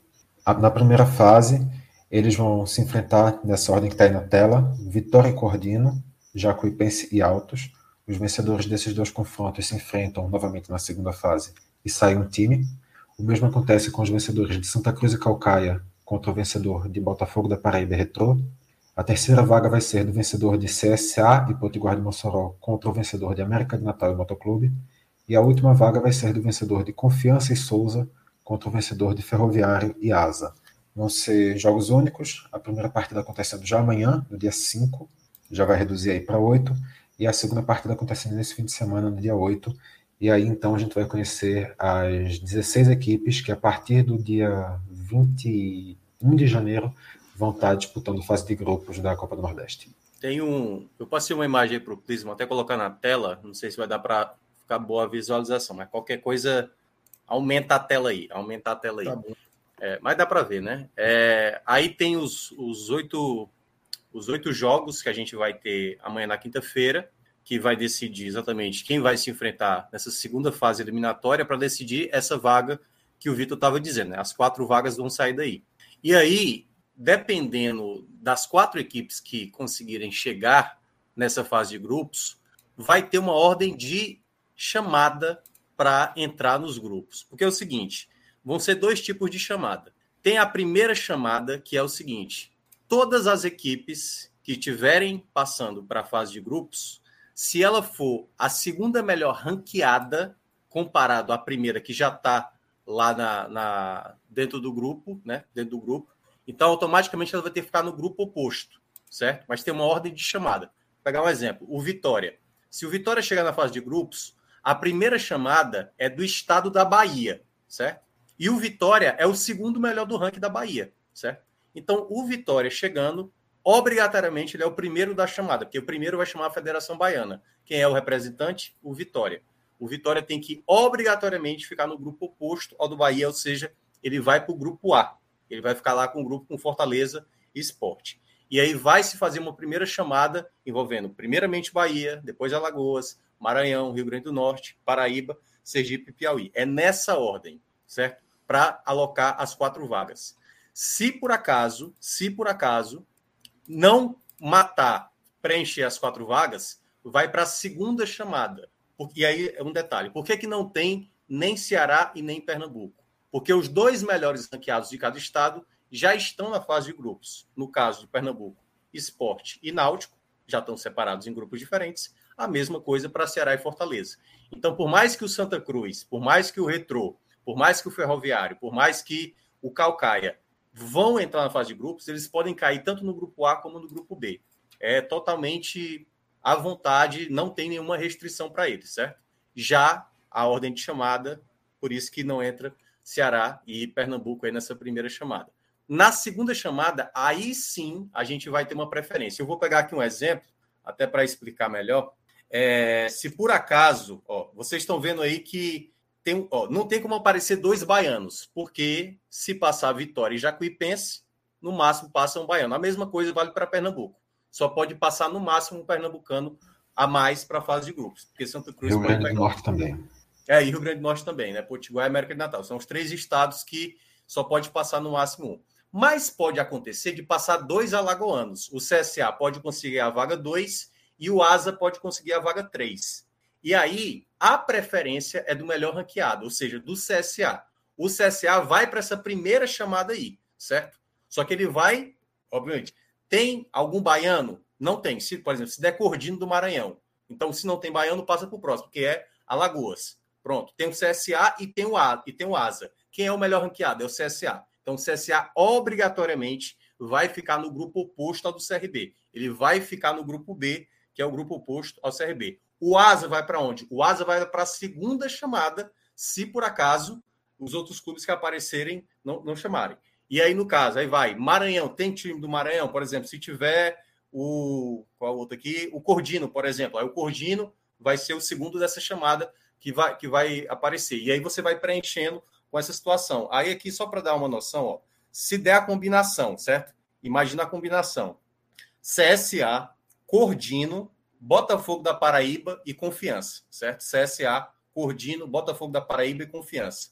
O CSA é o primeiro da chamada, porque não tem baiano, ele vai para o grupo B, porque o, CRA, o CRB está no grupo A. O Cordino, que depois vem logo depois, o Maranhão, certo?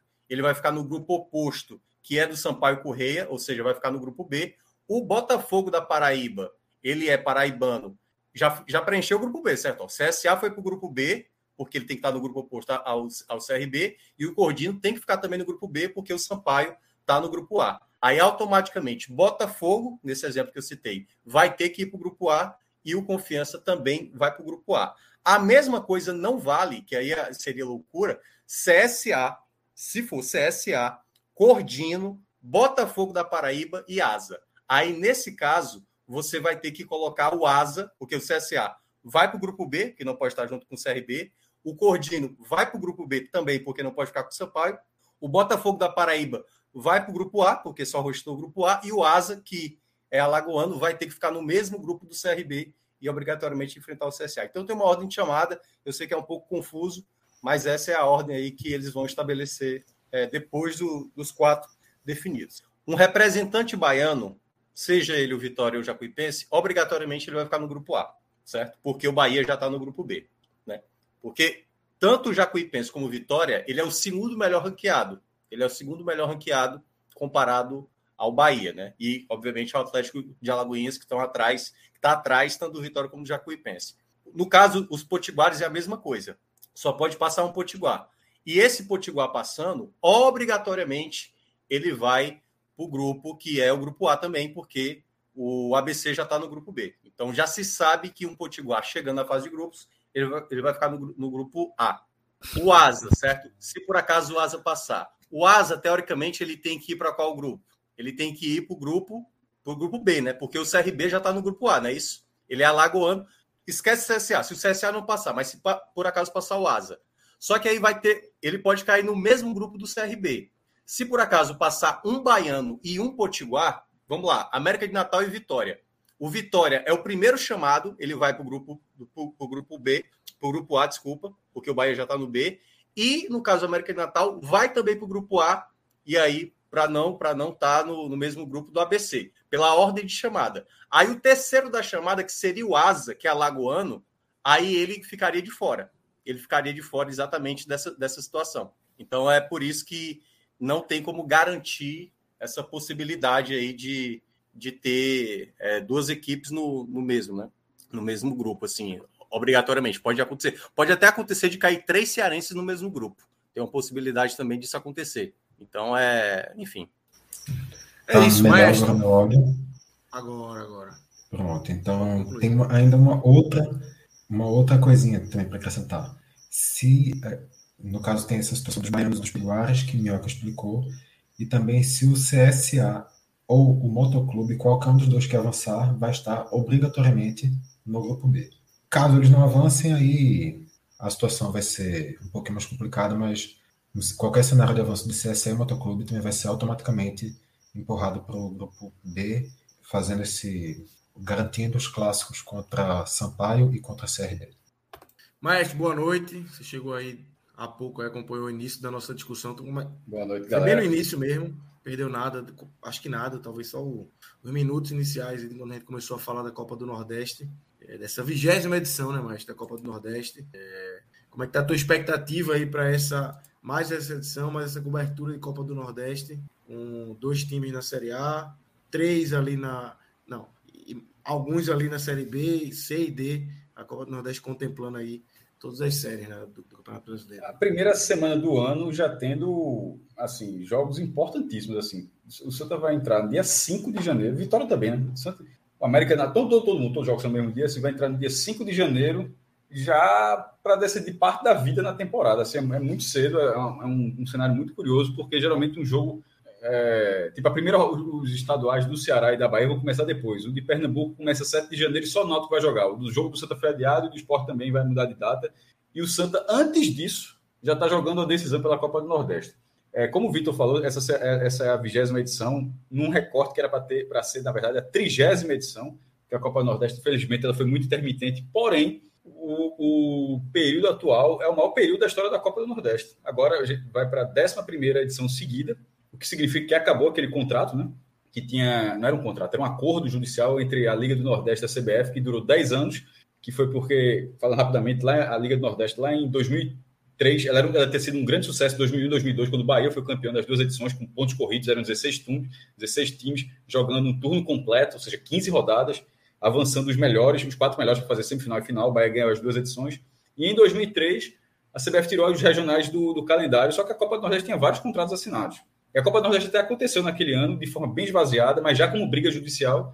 E a Liga do Nordeste, que tinha sido fundada em 2001, era, o primeiro nome dela era a Associação dos Futebol, a Associação ACF, Associação dos Clubes de Futebol Profissional do Nordeste, acho que era isso, e depois virou nome Fantasia Liga do Nordeste, ganhou a ação, é, foi virando uma ação milionária, até que a CBF ia ter que pagar, sei lá, 30, 35, 40, 50 milhões de reais, cada vez ia ficando mais, mais caro, já que não pagava.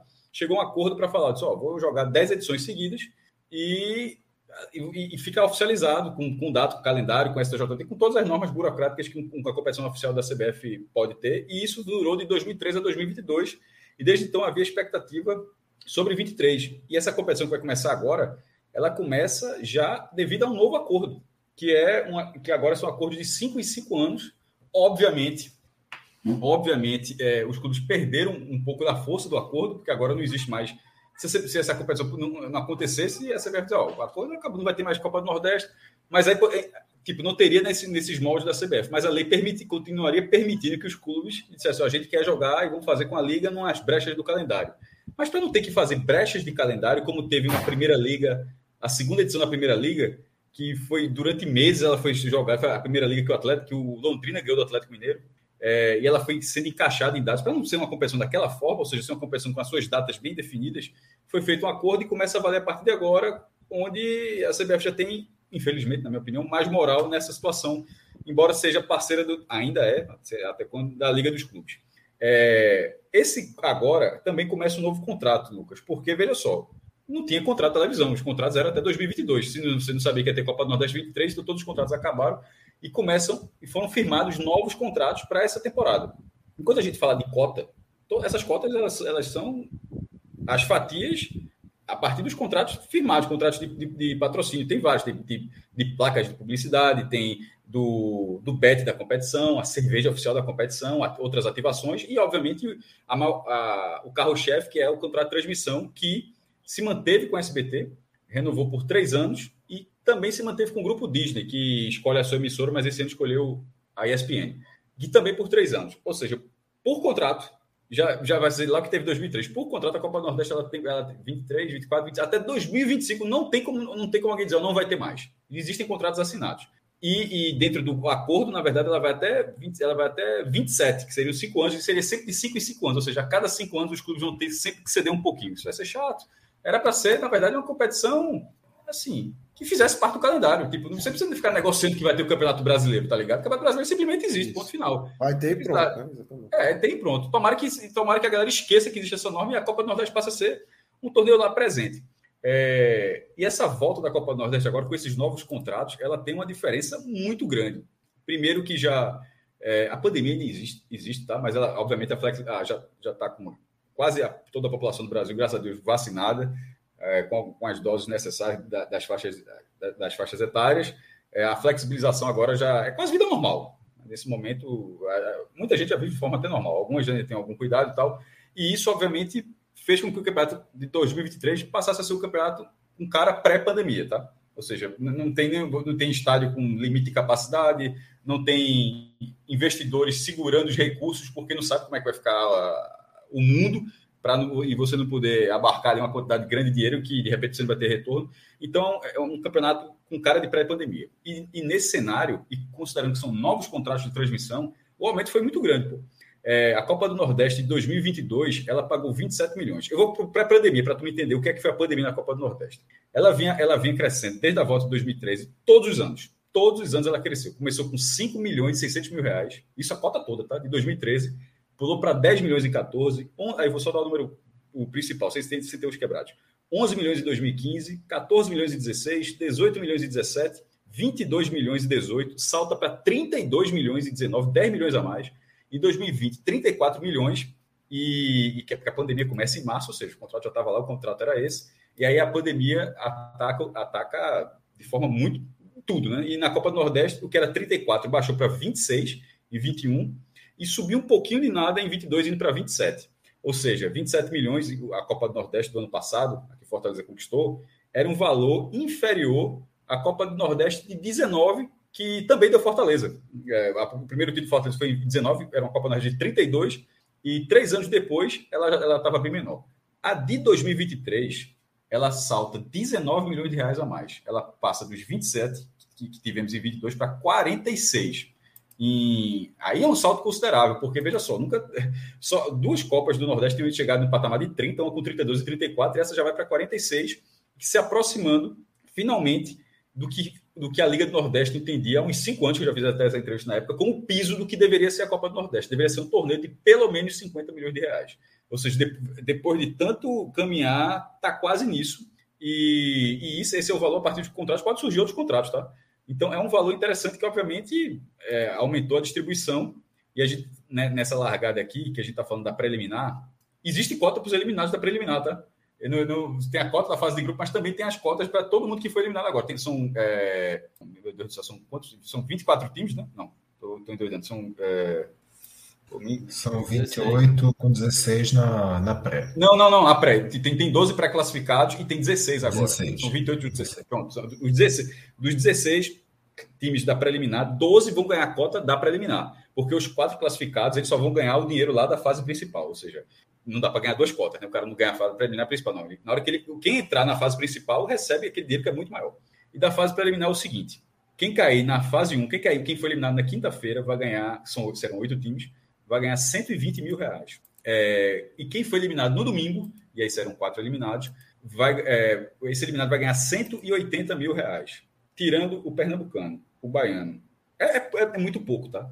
É, é, é muito pouco mas tirando o Campeonato Baiano, o Pernambucano e o Cearense, e considerando a cota dos grandes, não dos pequenos, esse valor já é superior a qualquer cota de Campeonato Estadual do Nordeste. Assim, se você tirar as cotas que, que, que o Ceará e o Fortaleza vão ganhar, e não estou seja, não estou falando do Ferroviário, não estou falando do Iguatu, do Maracanã, do Bahia de, Bahia de Feira, nada disso. Falando dos dois grandes do Ceará, os dois grandes da Bahia os três grandes do Recife. Tirando esses sete times, qualquer outro clube, clube vai ganhar menos do que esse valor. Para você ver como, mesmo sendo muito pouco, mas como os estaduais ainda pagam menos ainda.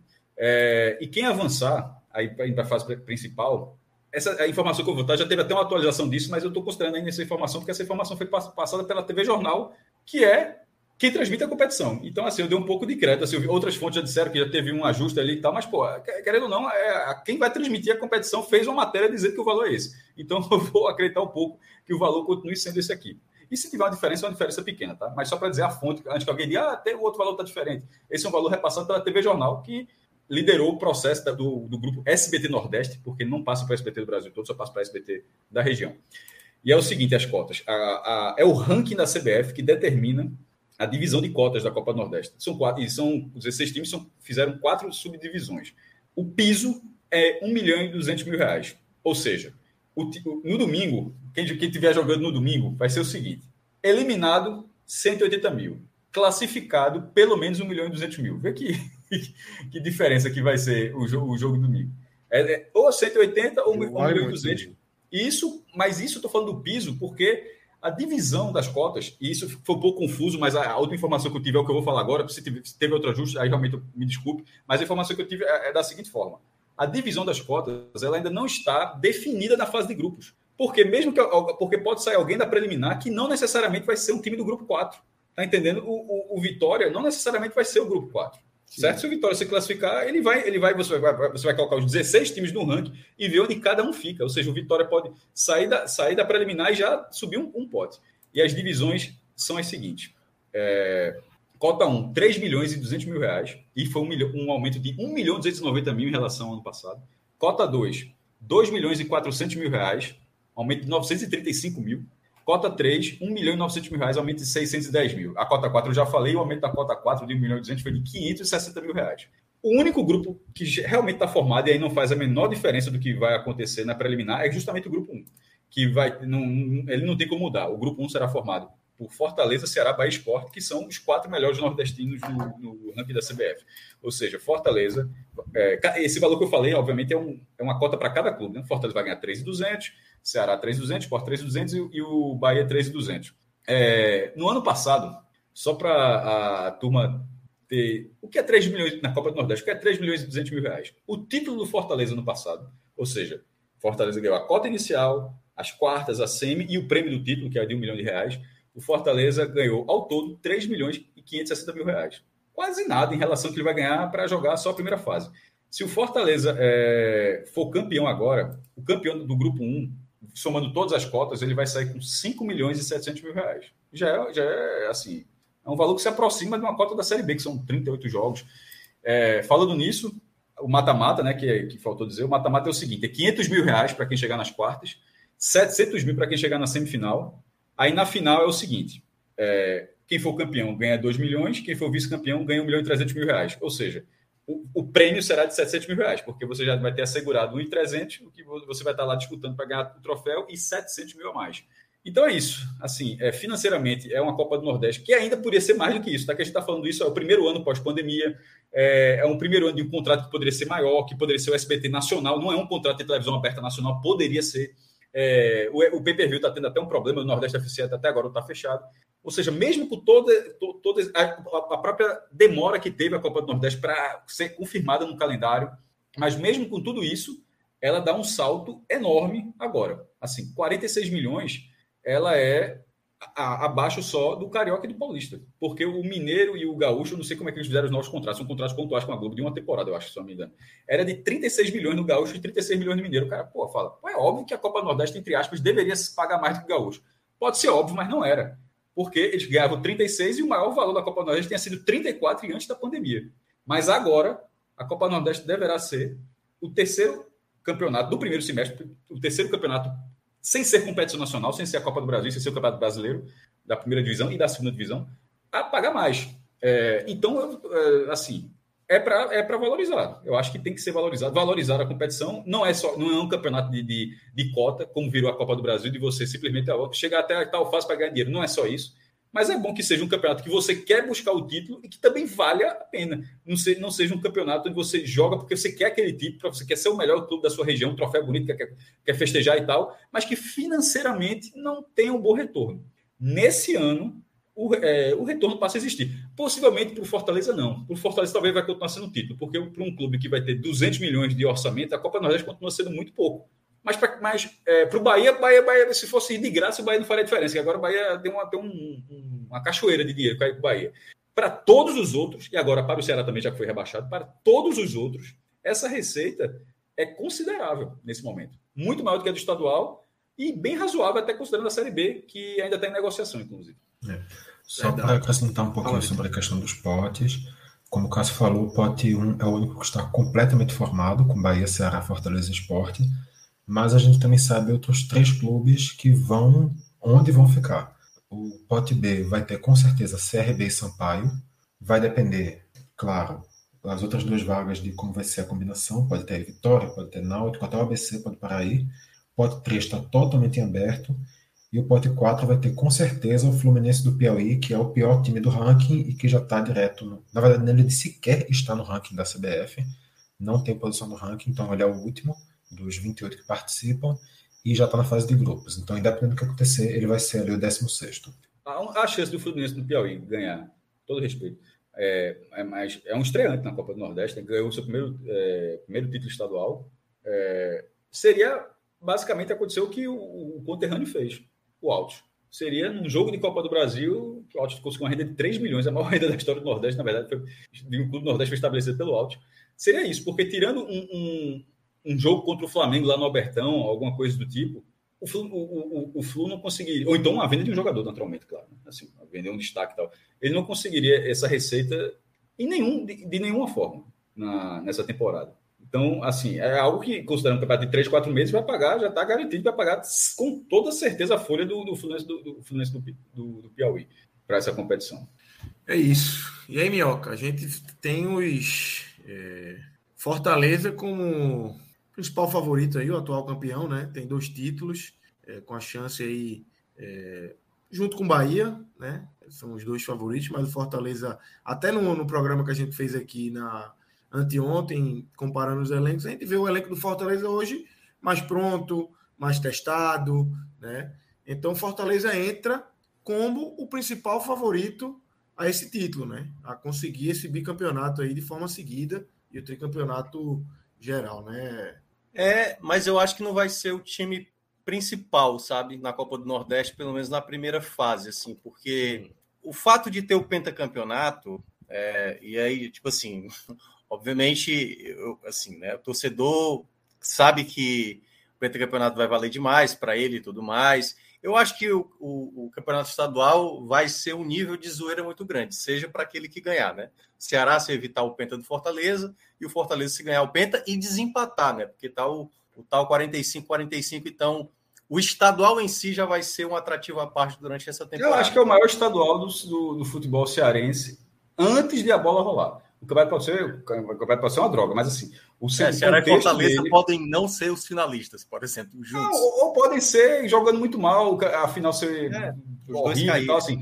O pré o pré-campeonato de expectativa seria melhor se o Ceará estivesse na primeira divisão. Aí seria porque estaria equiparado financeiramente. Nesse momento não está equiparado financeiramente, está metade do que tem o Fortaleza. Mas o contexto da competição, eu acho que é o maior, porque é, é duplo. É duplo. É a proteção da exclusividade do Penta e a hegemonia.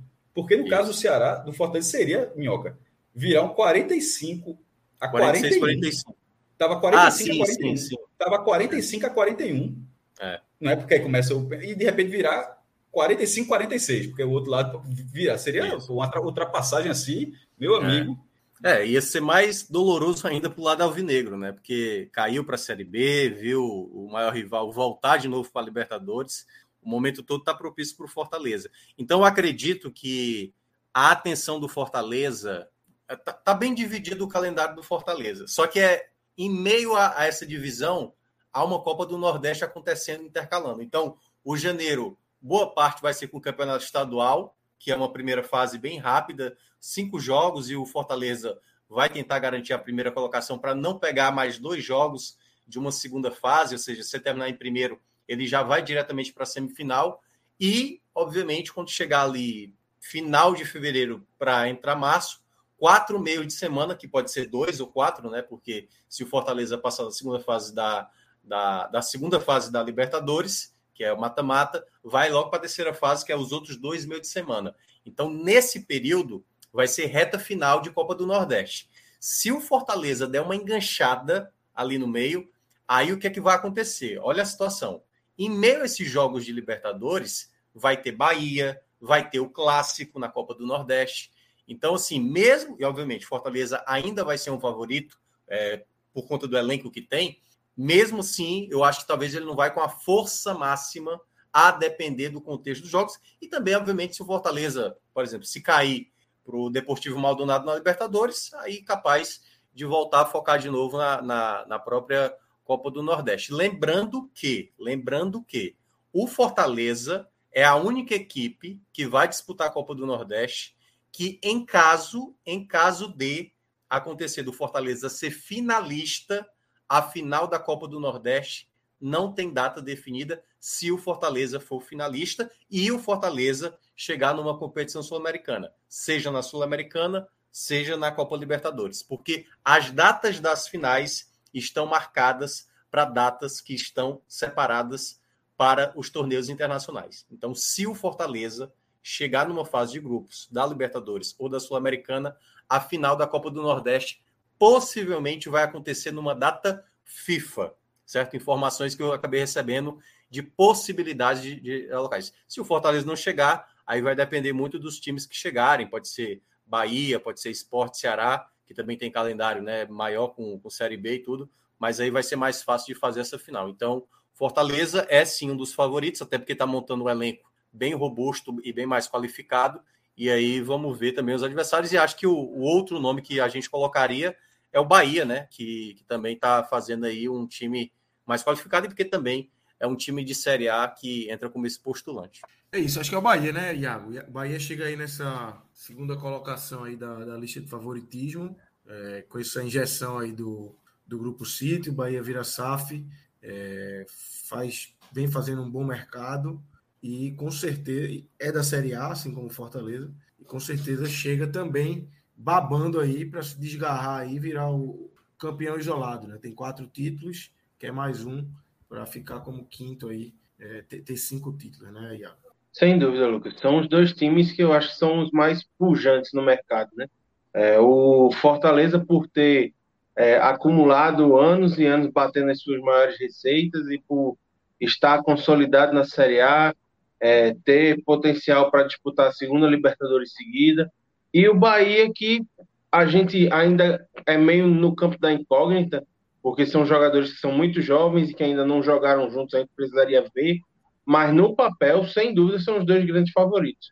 E aí, se fosse para apontar uma terceira força, assim, correndo um pouco mais por fora, eu colocaria é, o time do Ceará, que começa a ter uma cara de time, um time bastante interessante já para a temporada que tem a Série B e a luta pelo acesso pela frente. E aí, Maestro, a gente tem também Ceará Esporte, né? Então, são os dois aí, talvez, principais aí da, da Série B. Tem o Vitória também, que vai se arrumando depois desse acesso da C para B, mas ainda precisa chegar lá. Ainda precisa chegar na Copa do Nordeste, como a gente já falou, tem as duas eliminatórias aí. Mas tem esse Ceará Esporte, né? Esporte que chegou na final no ano passado, deu um pouco de, de sorte, vamos dizer assim, no chaveamento, né? Até chegar na final, ninguém esperava muito daquele esporte. Foi chegando, conseguiu chegar na final, fez dois jogos ali de igual, de igual para igual, igual com Fortaleza. E é um time que tem história na Copa do Nordeste, né? Tem três títulos, tem a possibilidade de igualar Bahia e Vitória aí. É um time que gosta desse torneio, né, mestre? Eu não, eu não chego a dizer que, o chave, que ele deu sorte no chaveamento, não. O chaveamento era complicado, o negócio é que o Ceará caiu. Assim, se, se isso for sorte, foi sorte. sorte Ceará, se, é, é, então, tá é, assim, porque assim, o chaveamento estava difícil, mas assim, mas como o Ceará foi eliminado pelo CRB em casa, aí ficou Esporte CRB na arena. Porque se tivesse Poderia passado Ceará. bem pior do que foi. Acho que é, assim fica mais justo. É, teria sido Ceará e Esporte lá no Castelão. Aí, aí, é, isso, aí foi, acho que foi ali que abriu ali. Mas eu entendi, só para dizer assim, que o Xavier, na hora que saiu, tipo, as quartas de final, até o caminho na final, tinha. Era pau. Mas aí a queda do Ceará ajudou no processo, ajudou no processo, eu concordo. Sobre a, a questão de tentar igualar o recorde, pode já, já, já tentou duas vezes, né? Tentou em 2017 é, e 2022, e os dois jogos e as duas finais foram parecidíssimos. Um a um, é, um a um no Recife, tendo que buscar o um empate. O visitante fez 1x0, o Sport empatou, o Bahia fez 1x0, o Sport empatou, o Fortaleza fez 1x0, o Sport empatou, e na volta perdendo por 1x0, com um gol no primeiro tempo. É, mas aí lá em Salvador foi muito prejudicado pela expulsão completamente bizarra de Rogério. E, e, lá no Castelão, assim, era um time favorito, uma, uma, final atípica, campo muito pesado, arbitragem muito confusa, mesmo com VAR, enfim. É, e, e, perder essas, essas, oportunidades. Acho que é um time que vai continuar olhando a competição para ir longe, tanto o Ceará quanto o Sport, tá?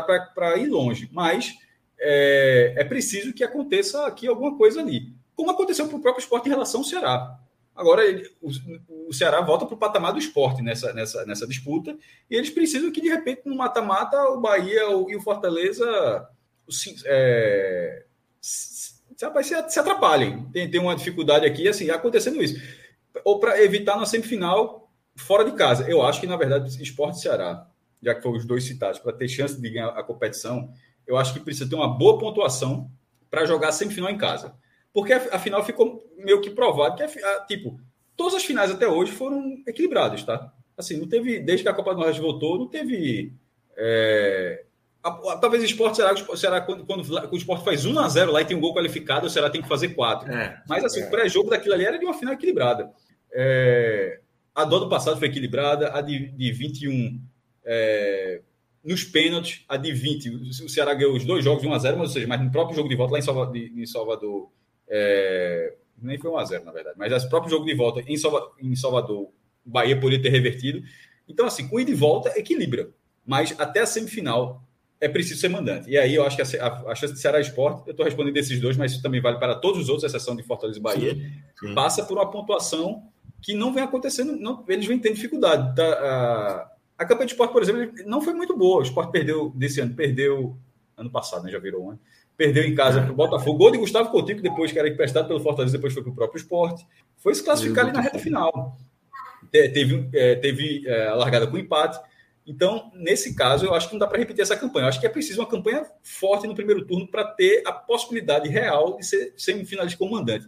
Sendo semifinalista comandante, mesmo sendo da segunda divisão e, ba e, e Bahia e Fortaleza na primeira, aí eu acho que tem jogo demais, como já teve em outras situações. O Bahia, é, em 2015, era da segunda e Sport era da primeira, mas aí ali foi, ali foi ida e volta. Não era nem só ida, ele foi ida e volta, e na volta o, o, o, o Bahia se classificou. Em do, em, o Ceará foi campeão em 2015, no ano que o Sport era o único nordestino na primeira divisão. É que é justamente essa, essa ou seja, o Bahia tirou o esporte para depois o Ceará foi lá e ganhou. O Sampaio Correia foi campeão em cima do Bahia, sendo da segunda divisão. Isso. isso. Então, assim, não é porque o cara está na segunda divisão, o cara vai ganhar. Não é assim, não. O, a final, o Campinense foi campeão. E, um, e um jogo se potencializa ainda mais, né, maestro? Claro, é isso que eu estou dizendo, mas eu acho que se potencializa, se potencializa em jogos de ida e volta ou com o seu mando. Porque pegar um Fortaleza da Libertadores. Campeão e vice, sendo da quarta. É, porque em 2016 o Campinense continuava na quarta divisão. Ele não conseguiu ir longe quando, na verdade, subiu a divisão. Né? É, então, eu, eu na, na, no ida e volta, eu acho que, que reduz com, muito. Assim, você pode até respeitar bastante o adversário, mas na hora que começa o campo fica muito claro como foi, acho que, como foi a final de 2022, como foram as outras finais. Mas com mando, quase ninguém tira. Aí você, aí você puxar o mando é muito raro. As duas grandes farrapadas de mando com torcida foram do próprio Ceará, inclusive. Uma com o Náutico, num, num é, que botou o time reserva, porque é um Náutico que acabou saindo do lixo, botou o time reserva, mas azar do Ceará, naturalmente. O Náutico ganhou o jogo e, e foi para a semifinal. E é do ano passado, onde, é, onde foi eliminado pelo CRB, sendo muito favorito naquele jogo. Mas tirando isso, quase todos os outros jogos, assim, eu não lembro de ninguém dando uma farrapada desse tamanho em casa, não, em jogo único. Não sei se Minhoca se recorda, eu me não, acho, acho, que, acho, que teve até mais, Cássio, mas eu, esses não, não, foram não, não é mais. É farrapada, não, farrapada, veja, né? Farrapada desse é, não, é, é o favoritismo, desse, né? Por conta do favoritismo, não, Isso. entendi. É, com um jogo um detalhe... um do tamanho do Ceará. Eu acho que só foram essas duas. Eu acho que é, eu tô puxando lembrando é, aqui, não lembro de ninguém ter, ter saído. É, eu acho que dentro de casa, claro, assim, teve, mas não assim no jogo único, né? Teve a derrota do Bahia Quer dizer, a perda do título do Bahia para o Sampaio Correia. Isso, na, isso. Eu estou né? falando do, do, jogo único. É, mas o jogo único, o jogo único, eu acho que realmente só o Ceará que eu estou lembrando assim, né? É, eu estava lembrando aqui, Cássio, que os campeões né, da, da edição da Copa do Nordeste, geralmente o pós é um desespero, geralmente no Campeonato Brasileiro, né? Porque assim, no ano passado o Fortaleza foi o campeão e ficou naquele desespero em boa parte do Campeonato Brasileiro na última colocação. Mas terminou a Libertadores. Toda, não, eu acho sei. que ano passado sai. Mas, não, eu só, só quero dizer um, um prognóstico meio que acontece. Até porque o, o, que o Fortaleza fez ano passado talvez vai ser daqueles exemplos da exceção da exceção. Né? É, em 2021 foi o Bahia, que acabou sendo rebaixado. Em 2020 foi o Ceará, e aí eu acho que o Ceará talvez tenha sido o clube que melhor surfou o título da Copa do Nordeste, que fez uma boa temporada em 2020. Em, 2019 foi o Fortaleza, que também teve ali, mas foi só recuperar mesmo assim um, uma tranquilidade já no final ali do, do Campeonato Brasileiro. É, 2018 foi o Sampaio, é, quase caiu. Sampaio é, foi rebaixado. Né? Caiu, caiu. caiu. Sampaio caiu. rebaixado. E, e 2017, eu não acho que o Ceará foi melhor, não. Viu? Eu acho que o esporte foi muito. Em 14, eu acho que na verdade o esporte foi até melhor. Porque o ano estava muito ruim em 14 e foi justamente a ah, campanha da Copa Nordeste que levantou aquele esporte. O esporte estava quase eliminado. Era grupo, né? Era, era grupo, chave de quatro. O esporte virou era tudo 1%, 1% né, mais? 1% de chance. Estava quase eliminado. Aí deu tudo certo, venceu os jogos, tudinho, e se classificou Venceu e um clássico logo de cara. E, que é um 3x0 no comando do Náutico. Então, assim, Isso. em dois- o 2014 do esporte estava ruim, inclusive, tanto ele estava ruim, que, é- que demitiu o Geninho e Eduardo Batista foi um treinador tampão para uma campanha que não daria em nada. ó. Fica aí, conclui a Copa do Nordeste. Só que 1% existiu, o esporte se classificou. E durante a primeira divisão, não ficou nenhuma rodada da zona de rebaixamento. Então, eu, eu acho que, na verdade, o título do Nordeste do Esporte 14 foi, É. foi Não, o catalisador É. do esporte naquela temporada. mas é raro, porque em raro. 2015 o Ceará ganha, ganha também a Copa do Nordeste, aí depois, logo depois perde o estadual e quase é rebaixado para a Série C ali, o Lisca fazendo o milagre também de, de evitar o rebaixamento. Então, assim, acontece Santa caiu. algumas- O Santa caiu, né? Verdade, né? Largou até bem ali na Série A, mas acabou caindo. Mas assim, é, é só uma curiosidade, certo? Não é que é uma coisa determinante, como o Cássio, a gente está citando aí, o Ceará. Talvez essa 2020. curiosidade passe a ser menor agora, porque se o campeonato for rentável, significa que é- não é só você não passa só a ganhar a competição, você É. passa a se capitalizar com a competição. O que aconteceu justamente É assim, o campeonato estava com menos dinheiro, você ganhou o troféu, tipo, o Campinense ganhou o troféu, mas no final não tinha muito dinheiro por ter conquistado aquele troféu. Ele ganhou até é, a Copa- as cotas da Copa do Nordeste de 2013 foi o seguinte: 300 mil para todo mundo, 300 mil reais para todo mundo e um milhão para o campeão. Tipo, o vice não ganhou mais nada, não ganhou nada. Foi uma competição que pagou muito pouco. O, o Sampaio Correia, que foi o campeão, ganhou- saiu com 1 milhão e 300 mil reais e de repente, assim, saiu com o maior título do futebol paraibano, mas não é, respaldado para o resto da temporada. Eu acho que com esses valores agora, talvez não Fortaleza, repito, 5 milhões de Fortaleza não vai mudar a vida do Fortaleza, mas para os outros, um- um- se, se o Ceará for se o esporte for campeão, já que está falando Ceará, se o Ceará e o esporte forem campeões da Copa do Nordeste, a chance do, do, do restante, do, enquanto para o Fortaleza pode ser justamente o que o Minhoca falou do ano passado, de não fazer diferença, porque o campeonato é mais difícil, outras situações, para Ceará o esporte pode ser já metade do caminho percorrido para o ano ser bom. Porque é só se o time fosse desmanchado, alguma crise imensa, mas assim, porque ganharia um título, já tiraria, alivi- aliviaria a pressão de conquistas, Título importante. Quem ganharia né? receita. Importante. e isso. O esporte o voltaria a ganhar esporte de- não ganha há 2014. oito anos, não, não ganha nove, e o Ceará não ganha há. Não, mais recente, eu ia falar de 15, mas É, foi, 2020. tem mais recente, o de 20. Mas o Ceará desbancaria o rival, que é o principal favorito. Então, para o Ceará ganhar a Copa do Nordeste é Não, é. Eu eu acho que o cenário para esporte Ceará vencer uma Copa do Nordeste, tendo Fortaleza e Bahia, né, numa situação dessa, se- e para numa Série B, como disse o Cássio, o valor que está pagando esse ano, para uma competição que a gente não sabe o quanto vai estar pagando esse ano a própria Série B, então eu acho que se torna assim bem grandioso assim para eles. É para mim a segunda prateleira, né, assim do- dos favoritos a, a lutar pela taça aí, Bahia Esporte. Ou desculpa, Ceará Esporte. E aí a gente tem uma terceira prateleira, é, que talvez seja mais ampla aí, né? Tem o Vitória, com- que é o time da Série B, que está se remontando e remontando bem, né, Iago? E tem o CRB, tem o, É. o Náutico, não sei o se time- entrar, talvez já estaria. Vamos lá, tem os times da Série B, né? Sampaio Correia, CRB, o, o Vitória, é... que mais? ABC. Só, né? Sampaio, né? E Sampaio. ABC. São quatro.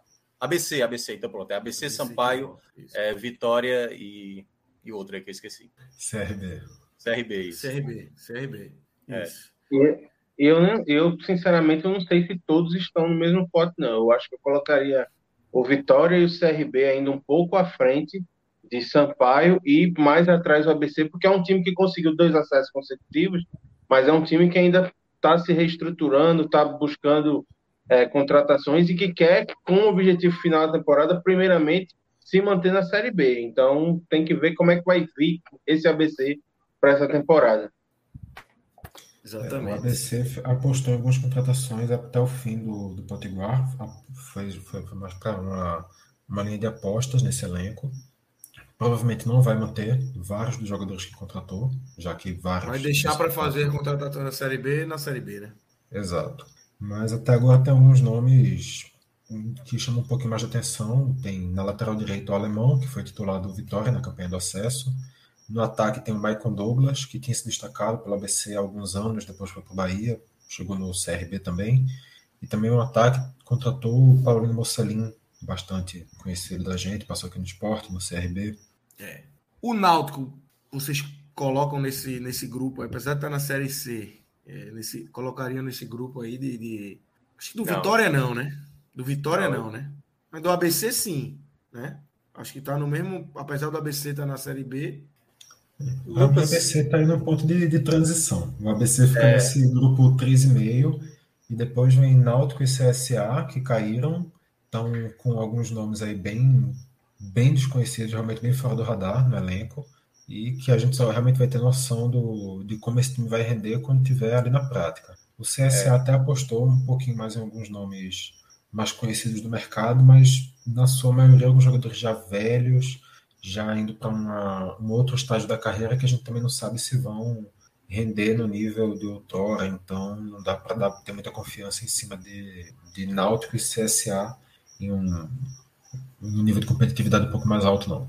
É, o, o, Náutico, assim, é, ele tem uma, uma relação muito ruim com a Copa do Nordeste, né? Principalmente aí nesses últimos, essas dez edições que aconteceram, né?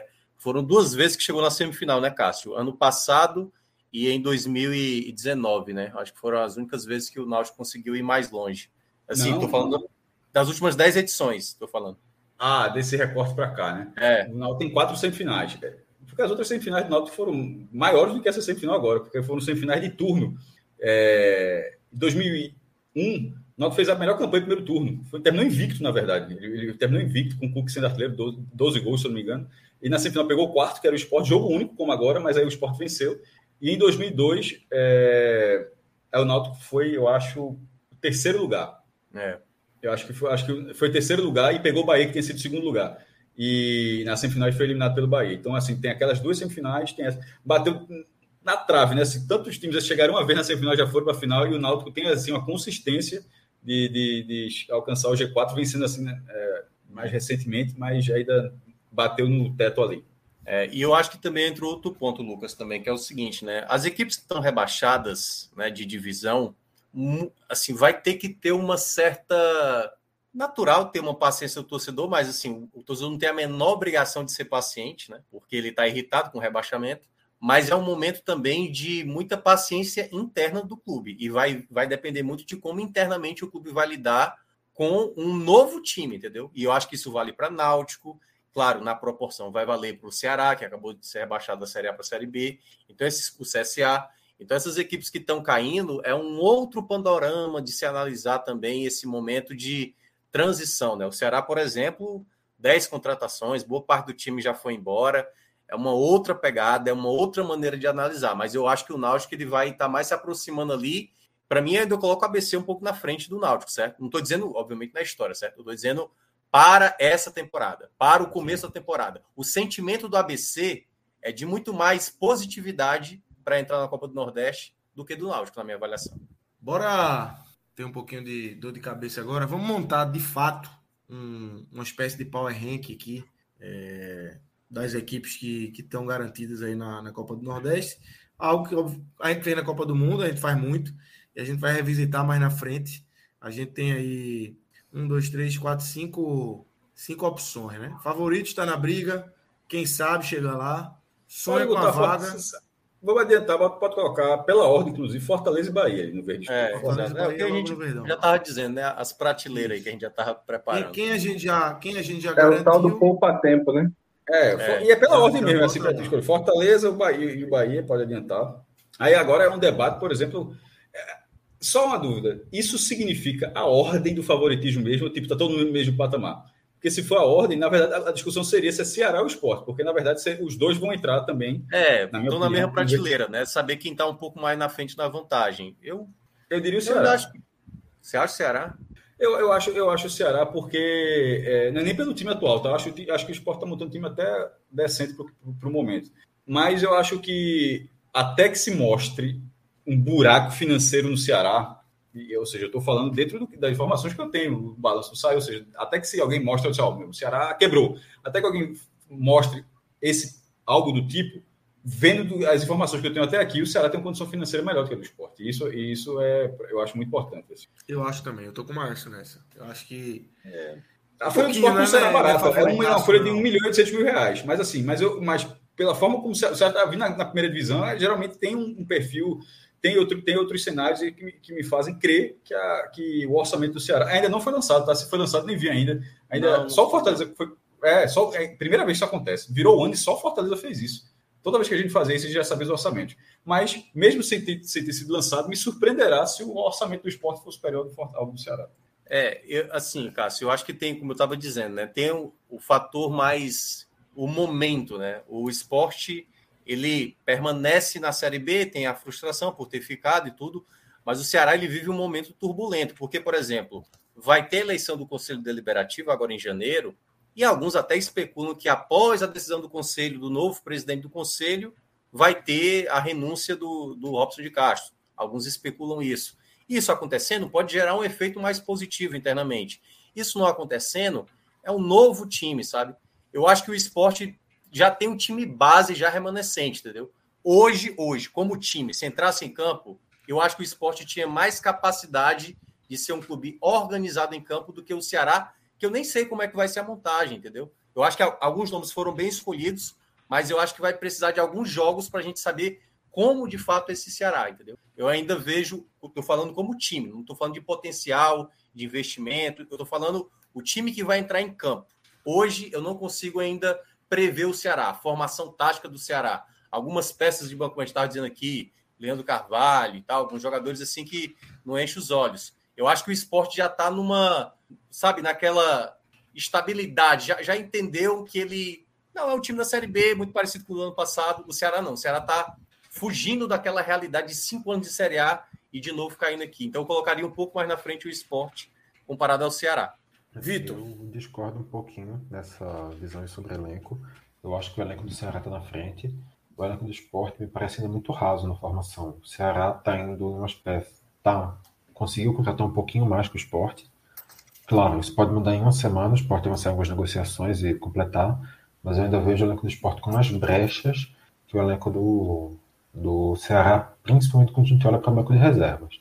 Talvez em time titular a gente possa ver uma situação bastante equiparada, mas para além disso eu vejo o do esporte muito, muito deficitário ainda de, de peça de composição mesmo. Enquanto o Ceará, claro, não estou dizendo que está tudo certo. Leandro Carvalho mesmo vai ser sempre um exemplo de, de um buraco que vai existir ali, porque a gente sabe que enquanto Leandro Carvalho for uma opção no ataque, é porque está faltando uma peça de ataque no Ceará. Mas ainda assim, eu acho que o, que o Ceará está na frente do, do esporte nesse momento em formação de elenco. É... Iago, você coloca quem aí na. Bem que já deu, já deu Ceará, né? Mas é. Iago, queria te ouvir. E e eu acho que outro fator que é bem interessante a gente colocar é porque, assim, o potencial financeiro do Ceará é maior do que o esporte. Então, assim, se conforme a temporada for avançando, o Ceará identificar lacunas eh, para contratação e tiver necessidade de buscar outras peças, eu acho que a facilidade de ir ao mercado pensar aquilo que está precisando é mais fácil que a do esporte.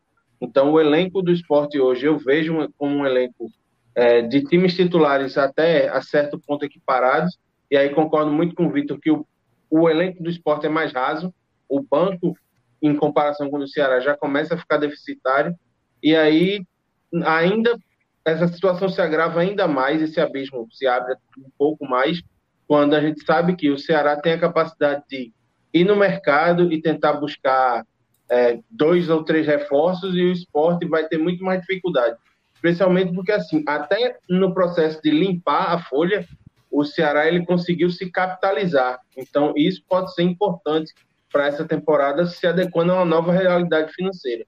Perfeito. Então a gente coloca o Ceará na frente do esporte. E aonde? Onde é que vocês. Estão na briga, né? Tá na, tá na briga, né? É favorito. Não, eu, não, não. Eu... Favorito. Favorito, mas. Veja só, isso é para ser campeão. Você é só definir. Eu, eu... Veja, na briga, é, eu, vou discutir isso, não, porque na briga, na, na briga e favorita muito, na briga e favorita muito próximo. Mas é, eu não acho, eu não acho que Ceará, até porque eu estava falando há pouco, até para ser coerente, que eu estava dizendo há pouco, a, a, é, a Copa do Nordeste mostra que assim, que não é só, cara, não é só você, se você estiver fora da primeira divisão, você não ganha o campeonato. Na verdade, ganha bastante é, na Copa do Nordeste. Eu acho que, que você pode colocar um espaçozinho verde escuro um pouquinho mais à direita, mas assim, eu não acho que, que que o Ceará e o Sport não, seja, não sejam dois times que possam brigar. Eles estão abaixo de, de Fortaleza e Bahia, não botaria colado. Mas enfim, é só voto. É. Eu botaria o verde escuro, mas mais separadinho. Eu acho que está na briga. Daria para colocar assim, os dois blocos, um em cada margem. Por exemplo. Isso, e perfeito. Pronto, exatamente isso que eu estou dizendo. Eu acho que o Ceará, veja só, eu acho que o Ceará é um dos favoritos a, a ser campeão. Não acho que só tenha Fortaleza ou Bahia, não.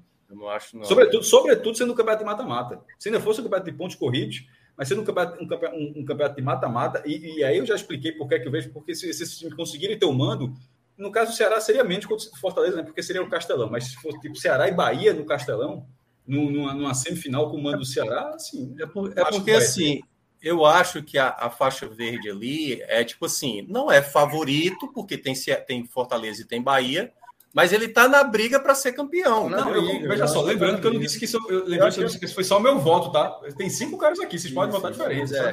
Porque eu, eu acho que não. Tá é, eu, não. Essa situação. É, eu acho aí que, por exemplo, se der um campeão que não seja um dos quatro, é o quem sabe mesmo, entendeu? Tipo Sampaio. perfeito, entendeu? Perfeito. Mas eu acho que por isso que Ceará, Ceará e Esporte vão ficar ali não tá na briga, assim, para mim. Eu tô contigo. Para mim, Ceará e Esporte não tá na briga e só ele, assim.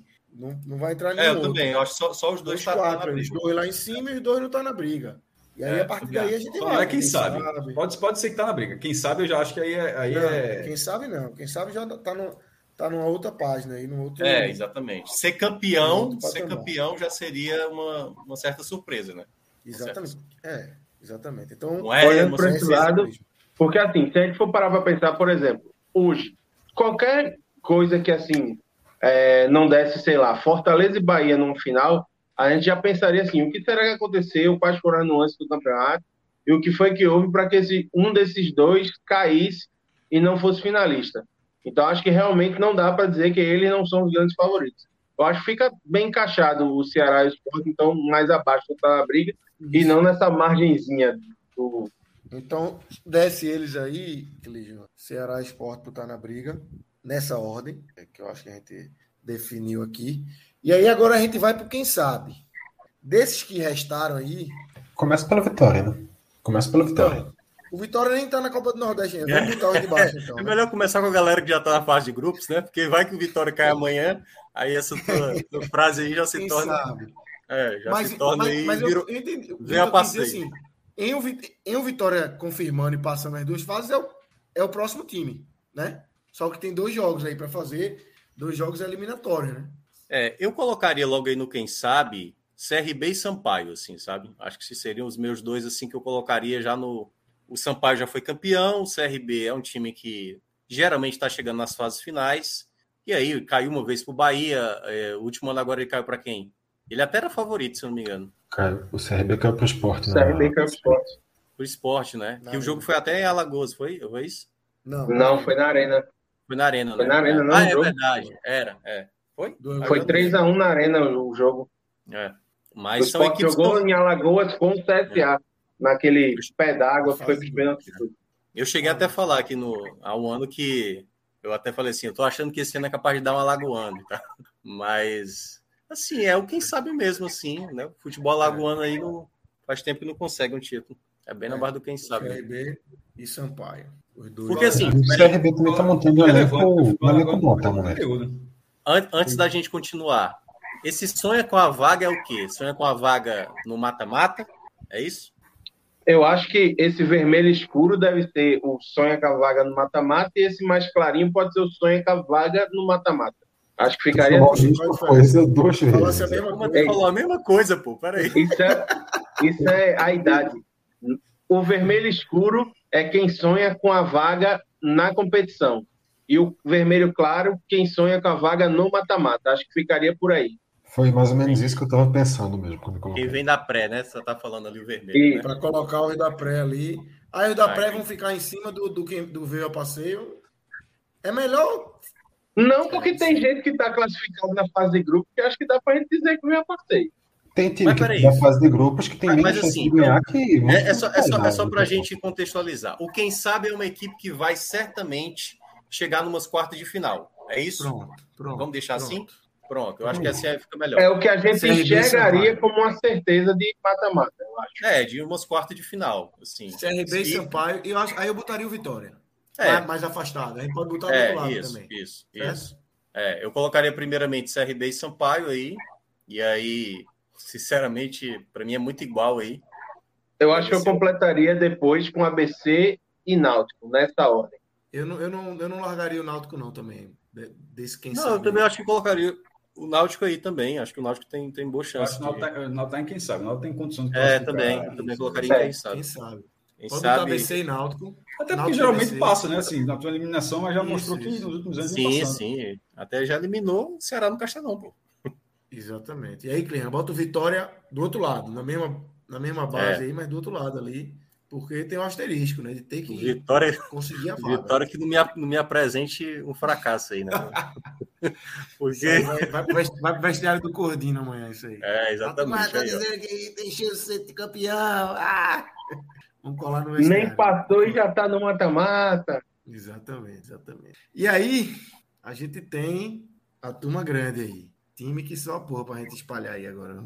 Vamos começar com Vamos quem lá, já vamos- está vamos- garantido, né? Com quem já tá? Vamos lá. Exatamente. Assim, tem a turma que já vai a acho que não passeio. tem aí, não, viu? Eu acho que não passeio, tem mais né? ninguém, não. Ó, o Atlético de Alagoinhas foi campeão baiano, chegou nas quartas de final do ano passado da Copa do Nordeste, e eu acho que dá para botar um sonho com a vaga de novo, dá não? Perdeu os principais que jogadores, né, Minhoca? Exatamente. Tem, tem que levar isso em consideração. Inclusive o Dionísio, que era o craque do time, foi pro Vitória, machucou o joelho e vai passar seis meses fora. Eu acho que é assim, acho que o Atlético de Alagoinhas, aquele time que a gente viu no ano passado, a gente vai ver um time muito diferente esse ano. E aí entra muito na vaga da incógnita, né? Porque a gente não, não sabe o que, é que pode vir desse novo time, desse time remodelado. E nesse meio assim de contratações, um dos nomes que chegou lá foi Misael, aquele centroavante cansado já, Qual? ex-esporte, ex-Vasco, Ceará. Ah, não, ele é. Ele era um atacante né? mais de lado. Ele é atacante Era beirado, eu acho. Ele não é centroavante, não. Perdão, Até perdão. porque nem tamanho eu acho que tem para ser centroavante. É, ele era bem Ele é pequeno, ele é pequeno. Exatamente. Exato. É, ele chega para ser, chegou justamente com a expectativa de ser um dos grandes nomes do ataque do time. Então acho que isso aí já mostra um pouquinho do, da situação do Atlético de Alagoinhas, que eu não coloco muita confiança, não. Pra mim é tudo não vai ver a passeio aí. Não sei se vocês. Se tem alguém aí que vocês. Algum Campinense, Sergipe, enfim. Porque o, Ca- o Campinense eu acho que é bom até o Cássio falar, né? O Cássio respeita quando o time chega. É duas finais, né, Cássio? Passou, passou pelo rebaixamento, né? Foi a, a volta para D foi um, foi um baque, mas assim, é, o, São, o São João deve voltar, né? tanto para Caruaru quanto para Campina Grande, deve, deve, ter, deve, deve gerar receita, né? Pode não ser imediato. O Campinense, inclusive, tem uma história muito boa, porque ele chegou à prefeitura a do ano passado, a prefeitura de, Car- de Campina Grande não quis patrocinar, aí o Campinense jogou um balão de ensaio que funcionou, e É dizendo que ia, ia ter o patrocínio de Caruaru. Era a melhor São João do mundo, Caruaru, na camisa do Campinense, a prefeitura de Campina Grande. ó, Dá uma segurada aí, espetacular. dá uma segurada aí. E, e conseguiram fazer uma. Pô, foi muito boa a jogada. Foi muito boa a jogada. O Central deveria fazer isso com o Campina Grande, inclusive. Chegaram Garantir esse no melhor São patrocíniozinho É. Mas, parece que, mas a prefeitura de Caruaru parece que vai chegar nos três. Pernambuco, Caruaru vai ter três times na, na primeira divisão do Pernambucano. Campinense, para mim, sempre é uma incógnita, porque eu não vou achar que é favorito, que está na briga, quem sabe, mas assim. Mas o time já foi campeão e vice, pô. E, e o vice do Campinense é perdendo o título ali no finalzinho, porque estava ganhando o campeonato até que o Santa Cruz empata um jogo muito nervoso, a volta lá no, no, no, no, Amigão, Campina Grande. É, eu acho que é um time chato. É um time chato, mas assim, que a Vera, tirando, tirando o histórico muito bom que ele tem, melhor do que o do Náutico, por exemplo. Se o Náutico nunca foi para a final, o Campinense já foi campeão e vice nesse recorte agora, nessa volta. Mas é, repetir isso em 2023, aí. Tipo, em 13, em 13 ninguém acreditava, foi uma surpresa muito grande. Em 16, como estava recente, já havia, já havia ainda o respeito. Ó, em 13 o time foi campeão e tal. Então não era uma grande surpresa chegar à final. Eu acho que agora, passado esse tempo, tendo esse rebaixamento, eu acho que uma grande campanha, uma, é, uma campanha nesse porte, eu acho que geraria uma surpresa próxima àquela de 10, an de, de 10 anos atrás. Ó, Eu coloco, Campinense. eu coloco o sonho, sonho com a vaga no, no meu limite. Entre, entre na minha, é, sendo assim, gosto, gosto do Campinense, inclusive. Entre sonho com a vaga e veio a passeio. Eu não tenho, não tenho acho- na dividida eu vou Ó. colocar sonho com a vaga, tá? Eu acho que tem outros times que realmente vão a passeio. O Campinense, ele ele está no mesmo grupo do Náutico, certo? É, E teoricamente a disputa seria com o Náutico, imaginando os favoritismos estabelecidos, né? Então aí a gente teria que co- considerar isso. Ele vai ele vai a passeio, considerando que o Náutico já é essa quarta vaga garantida, ou ele vai atrapalhar e vai possivelmente tirar a vaga do Náutico, ou até se o CSA chegar também aí, né? Se o CSA conseguir chegar na fase de grupos, aí ele vai ficar no mesmo grupo aí do, do, do Náutico e do, e do Campinense. Eu acho, eu acho que se a gente for tentar desenhar primeiro o quem sonha com a vaga na competição, pode ser que fique um pouco mais fácil para a gente estabelecer é, quem fica onde. Porque, por exemplo, é, tem três times que eu acho que se tivessem classificados para a, a, já tivessem classificados, que brigariam e estão só na chave Santa Cruz, por exemplo. Eu acho que o Retro, ele se, se tivesse na competição, ele sonharia com vaga para classificar. Eu acho que o Botafogo da Paraíba também sonharia com vaga para classificar. E acho que até o Santa Cruz, por que não? Daria para brigar. Mas desses três, só um vai entrar na competição. Então acho que se a gente desenhar primeiro quem sonha com a vaga na Copa do Nordeste, na fase de grupo, pode ser que fique mais fácil da gente encaixar as categorias. Mas vamos lá. Eu, eu acho assim, três aí citados. É, Flu e Sergipe eu acho que já veio a passeio, assim, para mim até... Sim. É, aí eu acho que é Atlético de Alagoas e Campinense a gente pode ver depois aí. Mas Flu, Flu de, do Piauí, Sergipe também é, é veio a passeio aí. Atlético de Alagoinha, para mim, é veio a passeio. Para Minhoca, é sonho com a vaga. Né? Não, não, não. É assim, é, eu talvez eu até fico com veio a passeio. É porque é campeão, né, pô? O cara é campeão baiano e os caras. Sim. Mas tudo bem, assim, eu até entendi a lógica do Vitor e do Iago. Pode ser que é veio a passeio, né? É difícil repetir uma campanha como eles fizeram ano passado. Eu colocaria é, os três como veio a passeio: o Atlético de Alagoinhas, o Fluminense e o Sergipe. Porque, assim, o Atlético, com o time que a gente viu, bicampeão baiano, com todo o esforço, conseguiu chegar no quarto lugar, assim, quase não classifica. E aí, esse ano, sem ter tantas peças, sem ter um time tão organizado como tinha no ano passado, pode ser que não consiga. Então, acho que já entraria no veio a passeio. O Campinense. uma combinação melhor encontra essa vaguinha aí, mas realmente eu acho que tudo indica para o Atlético brigar por pontuação mesmo. O Campinense, Campinense por enquanto, eu deixaria nesse sonho com a vaga, mas eu deixaria ele mais para lá. Campinense, para mim, veio a passeio também. Um time que está vindo de uma crise muito grande nos últimos dois anos. No último ano, melhor dizendo. Depois que conseguiu acesso, tudo que podia dar errado para o Campinense deu errado ganhou o baiano, mas ganhou o paraibano, mas completamente criando dívida e sem conseguir se pagar e perdendo jogador e jogou a Série C no ano passado com um time já pior do que tinha subido na Série D. Agora com esse ano já perdeu umas peças de novo, então para mim esse time do, do Campinense aí tá desorganizado dentro e fora de campo, o time vai chegar completamente desfalcado e não tem como condições de fazer nada. E quem sabe daqui a pouco isso aí que eu tô falando não vira um grande, uma grande piada, porque o time deslancha, mas eu não vejo esse Campinense aí fazendo completamente nada nessa Copa do Nordeste. É, eu também. Para mim, o Campinense veio ao passeio. É, Minhoca, acho que faltou você definir o Campinense aí, eu acho que vai ser a definição. Respeito demais o Campinense, por isso que eu quis. É, eu também respeito. Eu tô muito com o Cássio nessa aí, pô. É... Então, subiu. Sonha com a vaga, pô. Não, é. Eu, eu, acho que, eu, eu acho que a minha sugestão seria fazer como o Iago falou: deixa ele aí no meio, a gente vai pegar os outros e aí no final a gente vê. Campinense tá onde mesmo, hein? E aí a gente. É, mas os outros não vão. E, e o spoiler? O spoiler é o seguinte: depois que a gente definir, a gente vai lá para o Campinense vai deixar ele aí mesmo. Os outros é, não vão puxando com a vaga, pô. Mas vamos lá. Vamos lá. É, os outros vão pro sonho com a vaga. Não, peraí. Tem, um, né? tem, tem, uns aí, ó, tipo CSA. CSA caiu para a Série C, tudo bem, mas qual é o caminho dele mesmo? Hein? Que tem que olhar o caminho aqui agora do time, né? O caminho do CSA é o Potiguar e se passar pegar América de Natal ou Motoclube. É um caminho chato, viu? Caminho chato do CSA. América de Natal. É um duelo de Série C, né? É um duelo de Série C. E CSA é América de Natal aí. É, falando hoje, pelo por esse início de formação dos times, eu tenho inclusive mais confiança no América que no CSA. Claro, o time pode não encaixar, mas nesse primeiro momento eu acho que o América está sendo um pouquinho na frente. Mas aí ele sonha mais com a vaga do que o CSA, né? Assim, os dois acho que mas... sonham parecido, não? É, pô. Eu acho que os dois sonham com a vaga na competição, né? Eu acho que é parecido, mas eu acho que o, América está na frente. Não, eu sei, mas foi assim. A... É porque já, já tá desenhado aí, ó. CSA e Potiguar América e Motoclube. Esse aí é o duelo que vai definir um deles, certo? Esses quatro aí. Obviamente, o que a gente imagina é que vai dar CSA contra América de Natal. E acontecendo esse duelo, eu não vejo nenhum absurdo se der um ou se der o outro, entendeu? Eu acho que é muito parecido a situação dos dois. Eu acho que os dois sonham com a vaga. É, Mas é que tá. Os dois se classificando, eu acho que os dois também têm condições de sonhar com a vaga na, no mata-mata. Para mim, eles estão no sonho com a vaga laranja, não no sonho com a vaga vermelho. E já adiantando, para mim, Potiguar e Motoclube, pelo mesmo motivo, já vão direto para o meu passeio também, porque, convenhamos. Moto também? É?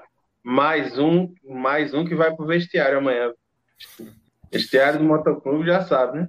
É, exatamente. Cara, o moto às vezes eu, eu dou uma respeitada, viu? O moto às vezes dá um trabalhinho, viu? Veja, o não, mas assim. Tá com um histórico de derrotas pro América de Natal. Pega, se enfrentaram, acho que eu dizer que nos três. Pegaram três mata-matas, se não me engano, no, nos últimos dois anos, e o América passou em todos. Então. Ei, Iago, a pré-eleção do Motoclube tá toda nesses comentários do Vitor. Ah, tá foda. O Wallace Lemos trincado amanhã, mostrando esse vídeo. A turma do Motoclube tá preparando. A pré-eleção não ia ter nem telão, ia ser só no Gogol treinador. Então, preparando telão, caixa de som. A turma chega assim: olha, disseram que a gente veio a passeio, disseram que tem freguesia, vocês vão deixar, é? Vitor montou a pré-eleção do do Motoclube. É, total, pô, total. Veja, é, eu, acho, eu acho muito difícil colocar, tirando Vitória, de todos esses que estão na, na fase preliminar aí, colocar alguém no sonho com a vaga já direto na fase de mata-mata da Copa do Nordeste. Para mim, ou sonho com a vaga no campeonato, na, na linha vermelha, ou veio ao passeio. Eu não consigo colocar, por exemplo, o CSA já sonhando com a vaga lá no mata-mata, né? Eu no também acho. Então, tu não colocaria nenhuma equipe no laranja? Campinense que eu nem colocaria, mas nessa, nessa, nessa composição. Não, no laranja, no laranja. Nossa, eu ia falar uma besteira aqui. É... acho que, enfim, quem pegou, pegou aí. É, porque eu acho que não sei se passa para a fase de grupos. Mas é, o, pior, o pior é que agora o Vitor H me convenceu, pô. Que aí realmente aí fica parecendo que não tem ninguém no, vai ter ninguém no laranja, né? Deixa uma coisa só, pô. A gente viu mais do que outra coisa botar esse laranja. É. É, então... Na minha visão, esse Laranjeiros seriam os times que puxa, teriam condições de chegar e brigar para uma, uma classificação do mata-mata. Pode ser que não cheguem, pode ser esse que não laranja cheguem. Aí, então a gente, a gente, vai eliminar, vamos eliminar a eliminatória, certo? Tá na eliminatória, tá na competição. Tudo bem. Aí o CSA sonha com a vaga, tem, tem dois jogos a mais. Pronto, é, tipo vaga, assim, exatamente. É. Dado que chegou na fase de grupos, vai brigar para chegar nas quartas de final, sonha com a vaga. É, e aí eu concordo. É. Pronto, tudo bem. Oh, vamos, eu acho que isso aí, na verdade, foi um copiar-colar que trouxeram de um, outra, um outro power rank nosso, que vê esse laranja e esse vermelho aí. Era para ser só é... um corpo, era para ser só vermelho. Minhoca, Minhoca, deixa quieto o fato de que esse power ranking foi montado nas pressas enquanto eu estava então, aqui live. Isso, isso é, é uma coisa só. É então uma já coisa puxa aí, Clima. Vamos tratar como uma coisa só. É, é isso. Sonha com a vaga na competição, na, na no mata-mata, certo? Aí eu já e consigo colocar dando, o Campinense com mais E aí, só dando spoiler, o Campinense vai ficar mais para trás, hein? Não, é, eu também eu, acho. Eu, é, o Campinense vai, acho, vai Eu acho o seguinte, eu vou, eu vou discordar de mim mesmo agora. Eu acho que vale o sonho com a vaga na competição. O Santa Cruz sonha com a vaga na competição. Não sei se dá para dizer que o Santa Cruz sonha com a vaga na mata-mata. Agora você é do Santa, né? Pensando no Santa Cruz, o Alto, Segue o jogo. o Retrô, Segue o, o jogo, Ferroviário, todos sonham com uma vaga na competição e não no mata-mata. Não sei, eu acho que o retrô classificando ele pode ter chance de sonhar com o mata-mata. Manteve a base do time que foi muito bem na Série D do ano passado e que foi vice-campeão pernambucano. Trouxe algumas peças que são interessantes. Eu, particularmente, acho que se chega, eu acho que briga para classificar. Ó, oh, o Clisman está perguntando do motoclube. Bota o motoclube aí no VA Passeio, que é a responsabilidade do, é do Vitor Aguiar. Passeio. É. Passeio de moto ainda mais. É. Então, pode trazer aí Santa Cruz, Retrô. Botafogo da Paraíba, eu acho. Ferroviário e Botafogo da Paraíba também.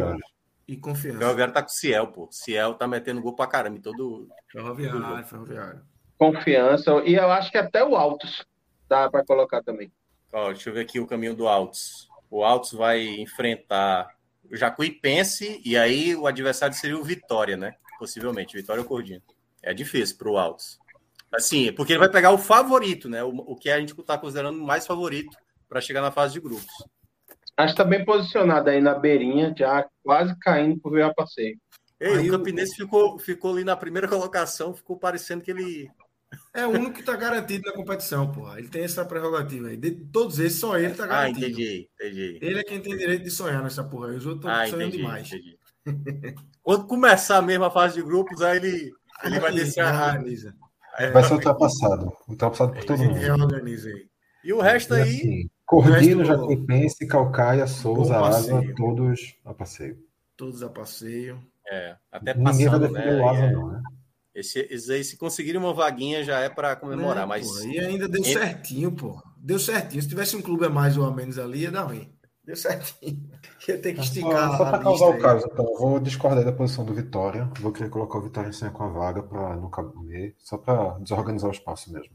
não, não, não. Não, não. Vitória. Quem Tá, sabe, tá. quem sabe afastado. Afastado É, ali, quem mas. sabe é a música do Los acho que o. Vitória. Pô, o Vitória vai passar, pô. E, e vai chegar pra. Quem sabe chegar lá. Quem sabe. Cara, eu morro de medo dessas frases, mano. Não fala essas Corta frases. pra, corta pra amanhã, a gente falando. Como é que o Vitória Alô, perde Vitor uma Vilar, classificação dessa? perdoa, Vitor Vilar. Eu falei Tá acontecendo uma coisa chata. Festa em Barra do Corda. Vitor Vilar, essa altura do campeonato, tá querendo me matar. Se bem que como largou, né? Nem como Já botou, já botou a mão na cabeça já. Já. Não, Então eu, é isso, eu vai até- revisitar isso depois, né? É, não, é. Domingo isso aqui já vai pode já pode ser piada para Amanhã, amanhã, amanhã, amanhã mesmo. já. Amanhã, já Amanhã pode. já. A bronca já pode estar instalada amanhã.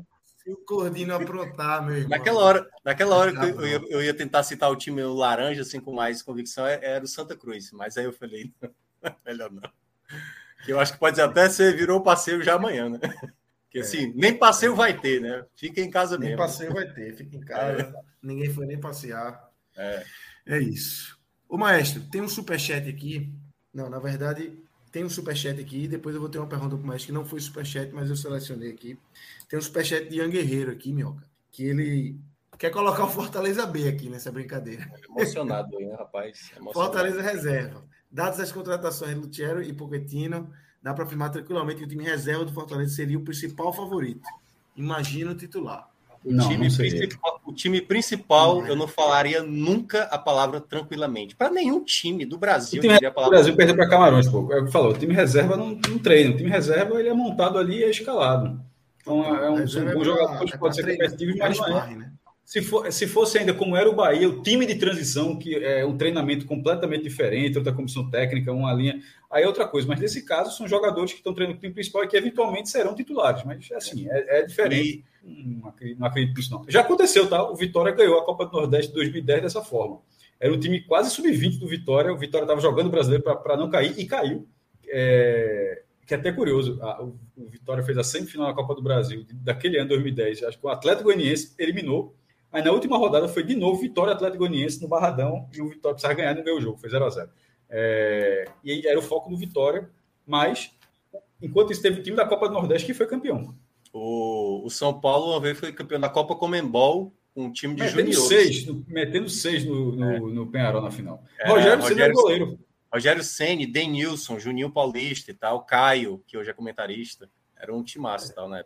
Conheço Mas- a base, e eu Esses realmente jogadores fico eram fácil. base do time do São Paulo, acho que da Copa São Paulo 92, não, foi 92 ou 93 que São Paulo ganhou, acho que é 93. Tinha um time muito bom que ganhou a Copa, o primeiro título do São Paulo na Copa São Paulo. Foi. É, mas em todo caso, assim, respondendo, eu acho que o Fortaleza, como a gente colocou, é um dos favoritos, um dos melhores elencos, mas aí eu acho que vai depender muito ali do, do andamento ali da, da reta final, vai juntar com o Campeonato Estadual, vai juntar com o Libertadores, e aí a gente É vai. muito jogo, muito jogo. É muito jogo, né? E aí, Também. mas é favorito. Ô, Maestro, teve uma pergunta aqui. é, A foto e o nome são de Elano Bloomer, mas não é Elano Bloomer. É apenas um perfil é, de algum torcedor do Náutico, talvez. É, E ele perguntou, tá? Foi bem lá no começo, Clima, não sei se tu vai achar, mas a pergunta eu lembro.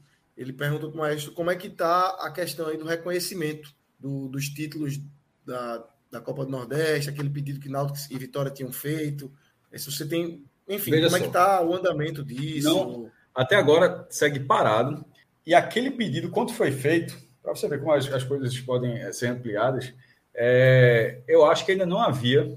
Até pelo exemplo que eu fiz, foi Edno que me falou: ó, a gente está entrando, conversei com o Vitória, Edno era o do presidente do Náutico, está entrando com esse pedido, e ainda não havia aí a, um registro que saiu até, de- até depois do regulamento da Taça Brasil, eu vou dizer qual é a minha linha, tá? É, os caras querem, se querem ter a notícia da CBF tal sobre o oficial, é, seria uma nova republicação. Depois que saiu, essa, depois que saiu o regulamento, para mim é indiferente a CBF falar em, agora, no presente, se o campeonato era ou não era oficial. Porque o campeonato foi oficial. Tipo, não é uma busca por. É como se fosse uma busca para a CBF dizer o que ela já disse. Tá entendendo? Assim, a CBF não precisa dizer que o Atlético Mineiro ganhou o Campeonato Brasileiro de 2021. Querem dizer assim. com todas as palavras, né? É, porque assim, sem esse registro, o que, o, o que é que foi o registro? E é muito específico, a Taça Brasileira é dividida, né? tem o Centro-Sul e o Norte-Nordeste, e só para o Norte e Nordeste havia um artigo dizendo que o melhor, o, o, o, vencedor daquela chave, ou seja, não tinha o vencedor da chave Centro-Sul, não tinha o regulamento era muito específico.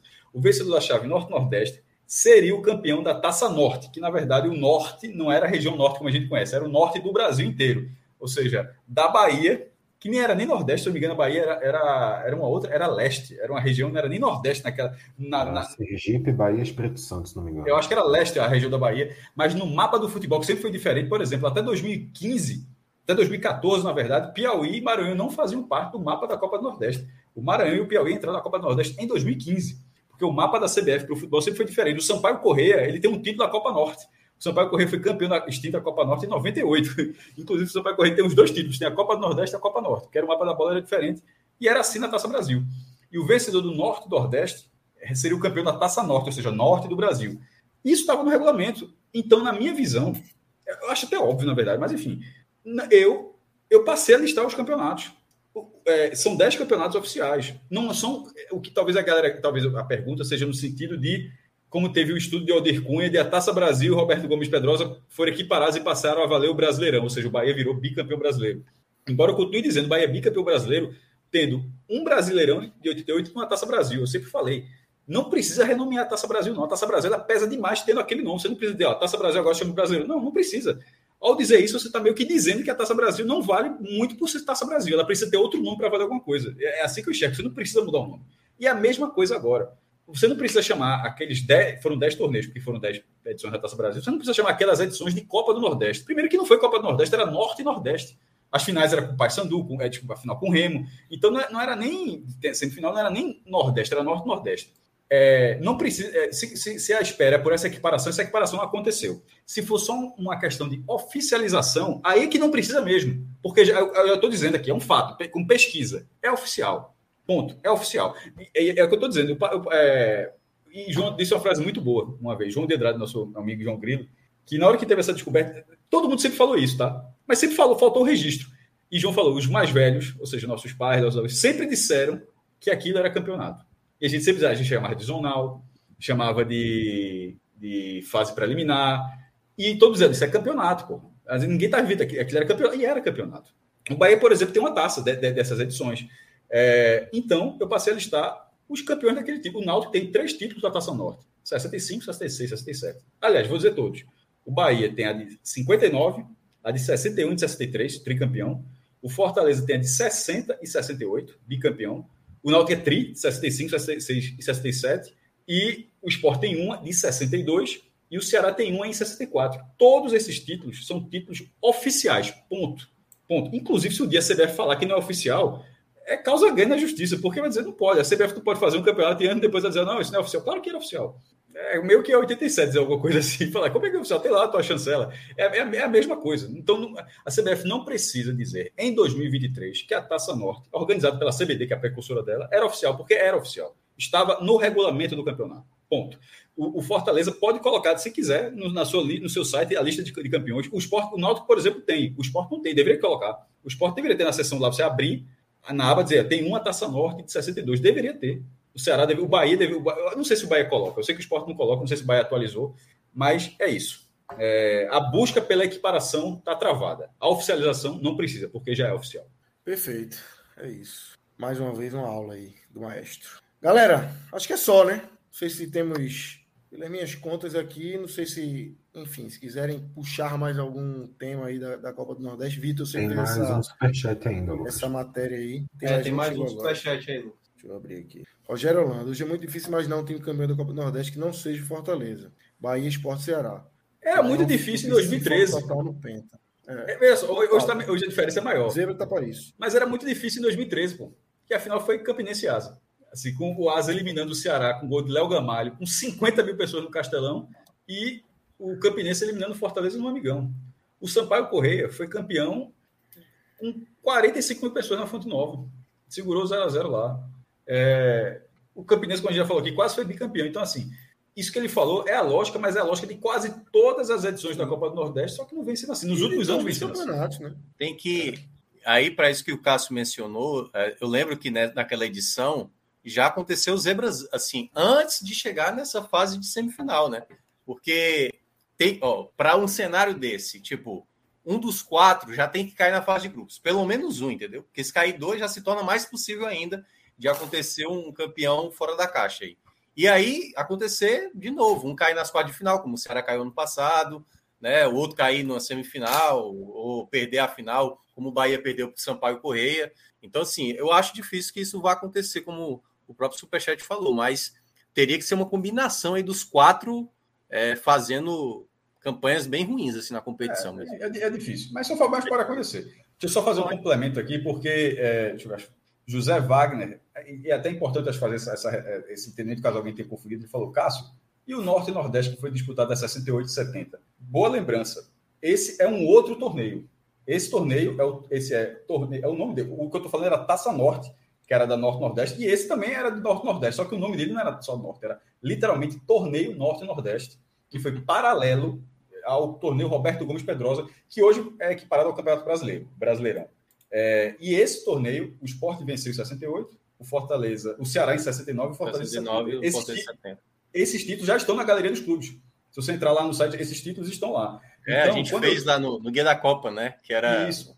Uns, um, umas taças meio estranhas. É, são, três, são, são, são, três taças bem diferentes. A, a, a, do Fortaleza é um passarinho com asa bem aberta assim. A do é. esporte eu considero um dos troféus mais bonitos do esporte. Ela é enorme, é, o mais bonito, na verdade, é o leão de bronze que está lá na entrada do clube. E a taça da Rebolinha. A taça da Rebolinha é legal também. É... Mas, assim, esse, esse, esse torneio ele já está contabilizado. Então, para não confundir, oficialmente, são três tipos de torneios diferentes, regionais até hoje, que englobam o clube do, Nordeste. A Copa do Nordeste, com, com 19 edições, a gente está indo para a vigésima, essa é de 94 para cá. O torneio Norte-Nordeste, que foi organizado pela CBD, tem escrito no troféu é, Confederação Brasileira de Esporte, que, é, que é a, a, era a CBF até 79, a muda de nome em 79 vira CBF. Quando o Brasil foi campeão do mundo nas três vezes, com Pelé, era CBD, tá? Não era CBF, não. É, ou seja, tem três edições desse torneio e tem dez edições da Taça Norte, que são esses campeões que eu falei. Ou seja, 10 com 3, 13, com mais 19, 22, 30, 32 títulos oficiais por aí. Aí o que você não pode dizer é: o Fortaleza tem dois da Taça Norte, um do Norte-Nordeste e duas Copas. Então, Fortaleza tem cinco Copas do Nordeste. Não, Fortaleza não tem cinco Copas do Nordeste. Ele tem cinco títulos regionais de três torneios diferentes. Eu acho que é assim que precisa ser dito. Se algum momento é, é, é o presidente da CBF aqui parar, ó, tudo agora é Copa do Nordeste. Como fizeram com. Aí beleza, você pode até chamar, são cinco títulos nordestinos e tal. Eu continuaria dizendo a mesma coisa, são cinco, eu continuaria dizendo a mesma coisa, são cinco títulos oficiais nordestinos, mas de três competições diferentes. É, o Bahia, o Fortaleza tem cinco, o Bahia tem quatro dessa, e três do Bahia tem sete títulos oficiais. Três da Taça Norte, nenhum do, do Norte, mas tem quatro da Copa do Nordeste. É, o Ceará, o Ceará, dos que tem a mistura, o Ceará tem um da Taça Norte, um Norte-Nordeste e dois. O Ceará tem quatro. É, e o Esporte tem três da Copa do Nordeste. O Esporte tem cinco títulos, então. Ou seja, no geral, o Esporte tem empatado com Fortaleza. Os dois em segundo lugar com, com cinco. O primeiro é o Bahia com, com sete. E veja o Náutico, como é, como é importante a, esses detalhes. O Náutico sai de zero da Copa do Nordeste para três. Nós tem três títulos regionais oficiais. Três. 65, 66 e 67. Não são três da Copa do Nordeste. É isso que, tô, é isso que você não precisa ser, ser dito. Agora você não precisa diminuir, porque aquilo era para ser campeão daquilo ali. Tipo, na hora que o Náutico ganhou aquele campeonato, o, o, de 66, por exemplo, é o que fez o Náutico jogar contra o Santos de Pelé, pô. E o Náutico foi lá no Pacaembu e ganhou de 5 a 3 do Santos de Pelé. Ou seja, não, não, não foi não é título meia boca não. Não era tratado dessa forma. Inclusive todos os jornais aí tem registro, todos os jornais quando terminava a Taça Norte era ganhou a Copa Norte, a Taça Norte, alguns, enfim, está tudo documentado. Não era algo que ninguém falava que não se que não se considerava. Enfim, tomara que tenha tirado alguma dúvida. Qualquer coisa a gente fala de novo. E hoje já agradeceu aqui. Disse que acompanha seu site e agradeceu aqui a, a explicação.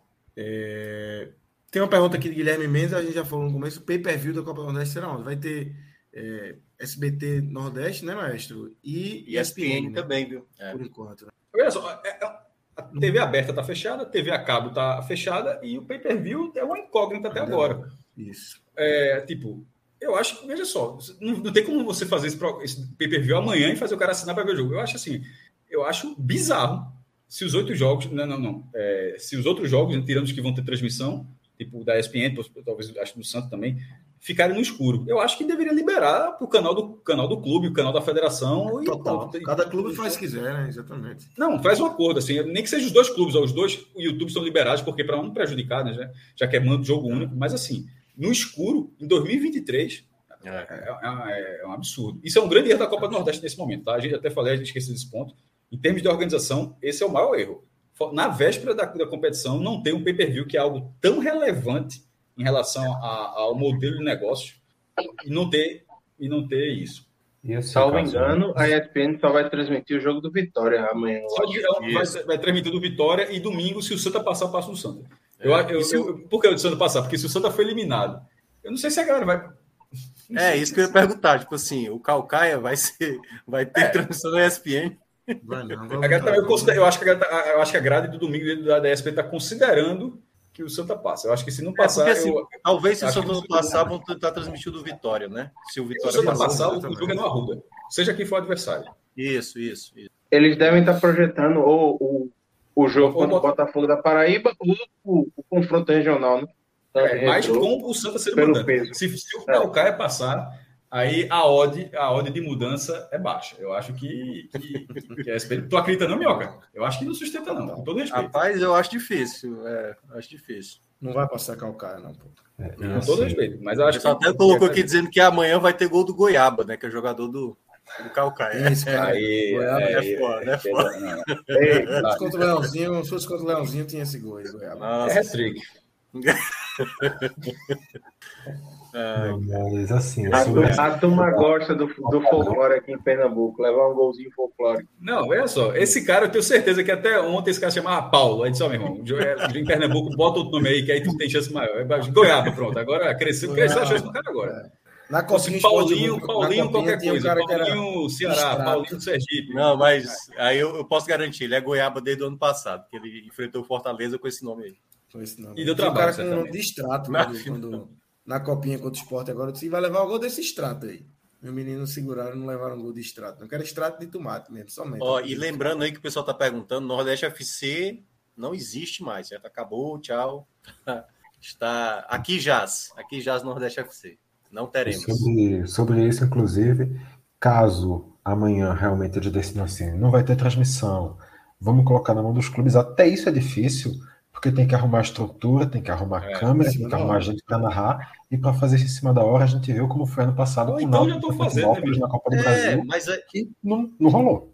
Mas aí, Vitor, a ideia, para mim, que o Cássio acabou de mencionar, é a mais coerente. As federações hoje já fazem transmissões de campeonatos de base, feminino e tudo mais. Então, hoje, tem até uma mínima estrutura que cada federação poderia ajudar nisso, já que o jogo não seria não vai ser transmitido, poderia ter essa possibilidade, né? Mas pelo jeito amanhã pouquíssimos uhum. jogos a gente vai poder acompanhar, é mais Mas acompanhar até mesmo de, de rádio. Até mesmo essas equipes que fazem de, de federações normalmente são equipes terceirizadas. Não sei se é. todas são assim, mas aqui em Pernambuco pelo menos é terceirizada. Na, os da CBF também são terceirizados. Então, até para essa contratação tem que ser um processo, tem que ter uma conversa. É, aqui, aqui a, a Federação Cearense é que faz mesmo, a Federação Cearense. Até porque ela foi a pioneira, né? Que foi a, a primeira a transmitir. Então, talvez até, até mesmo nesse cenário alguns estados não consigam dar esse suporte, até porque o tempo para agilizar isso também é muito apertado. É isso, meus amigos. Vamos embora. É, amanhã a gente volta aqui para falar do. do só só para deixar o registro aí. também, Lucas, o, o guia, a gente fez aqui o guia em, em vídeo, mas o guia também está em texto lá no INE45. É só entrar lá, ine45.com.br vai estar lá nos destaques. Se não tiver na primeira, porque amanhã pode ser agitada amanhã, vai estar com certeza bem fácil de encontrar ali pelo site. Você consegue ler algumas curiosidades, um pouquinho de cada time, um pouquinho da competição e se preparar para o nervosismo que começa a partir da manhã. Perfeito. Amanhã tem. E a gente amanhã projetando um programa gigante, Lucas, olha. Projetando um programa gigante, Pocket. Foi bom. Meia-noite, Estamos quarenta. terminando meia-noite o programa, Tá entendeu? demais. Sem Fred Figueiredo, esse negócio anda, pô. Começou Não, esse- cedo, porra. Não, não. Com, Começou com o Fred cedo. Figueiredo, esse projeto existe. Sem o Fred Figueiredo, a gente é pontual. Eu acho que é, essa é a frase. Essa é a frase. Vamos embora. Maestro, valeu, valeu, Minhoca, valeu, Vitor, Iago, Clisma, que tá por aí também. Todo mundo que acompanhou a gente até aqui. Lembre-se sempre do like, viu? Vocês que nos escutaram até aqui, deixem um like aí. Você que está no Spotify, você que está aqui ainda, temos um público bom. Deixa o like aí que ajuda demais o nosso projeto. Se estiver escutando quinta-feira, sexta-feira, sábado, domingo, na versão de podcast, é só entrar lá no YouTube e o vídeo vai estar lá. Deixa o like, mesmo o like atrasado, vale igual, né, Minhoca? É, Like na hora, o like atrasado é a mesma coisa. O Mesma importante coisa. é Ajuda deixar muito. o coraçãozinho. Vamos embora. Valeu, galera. Grande abraço.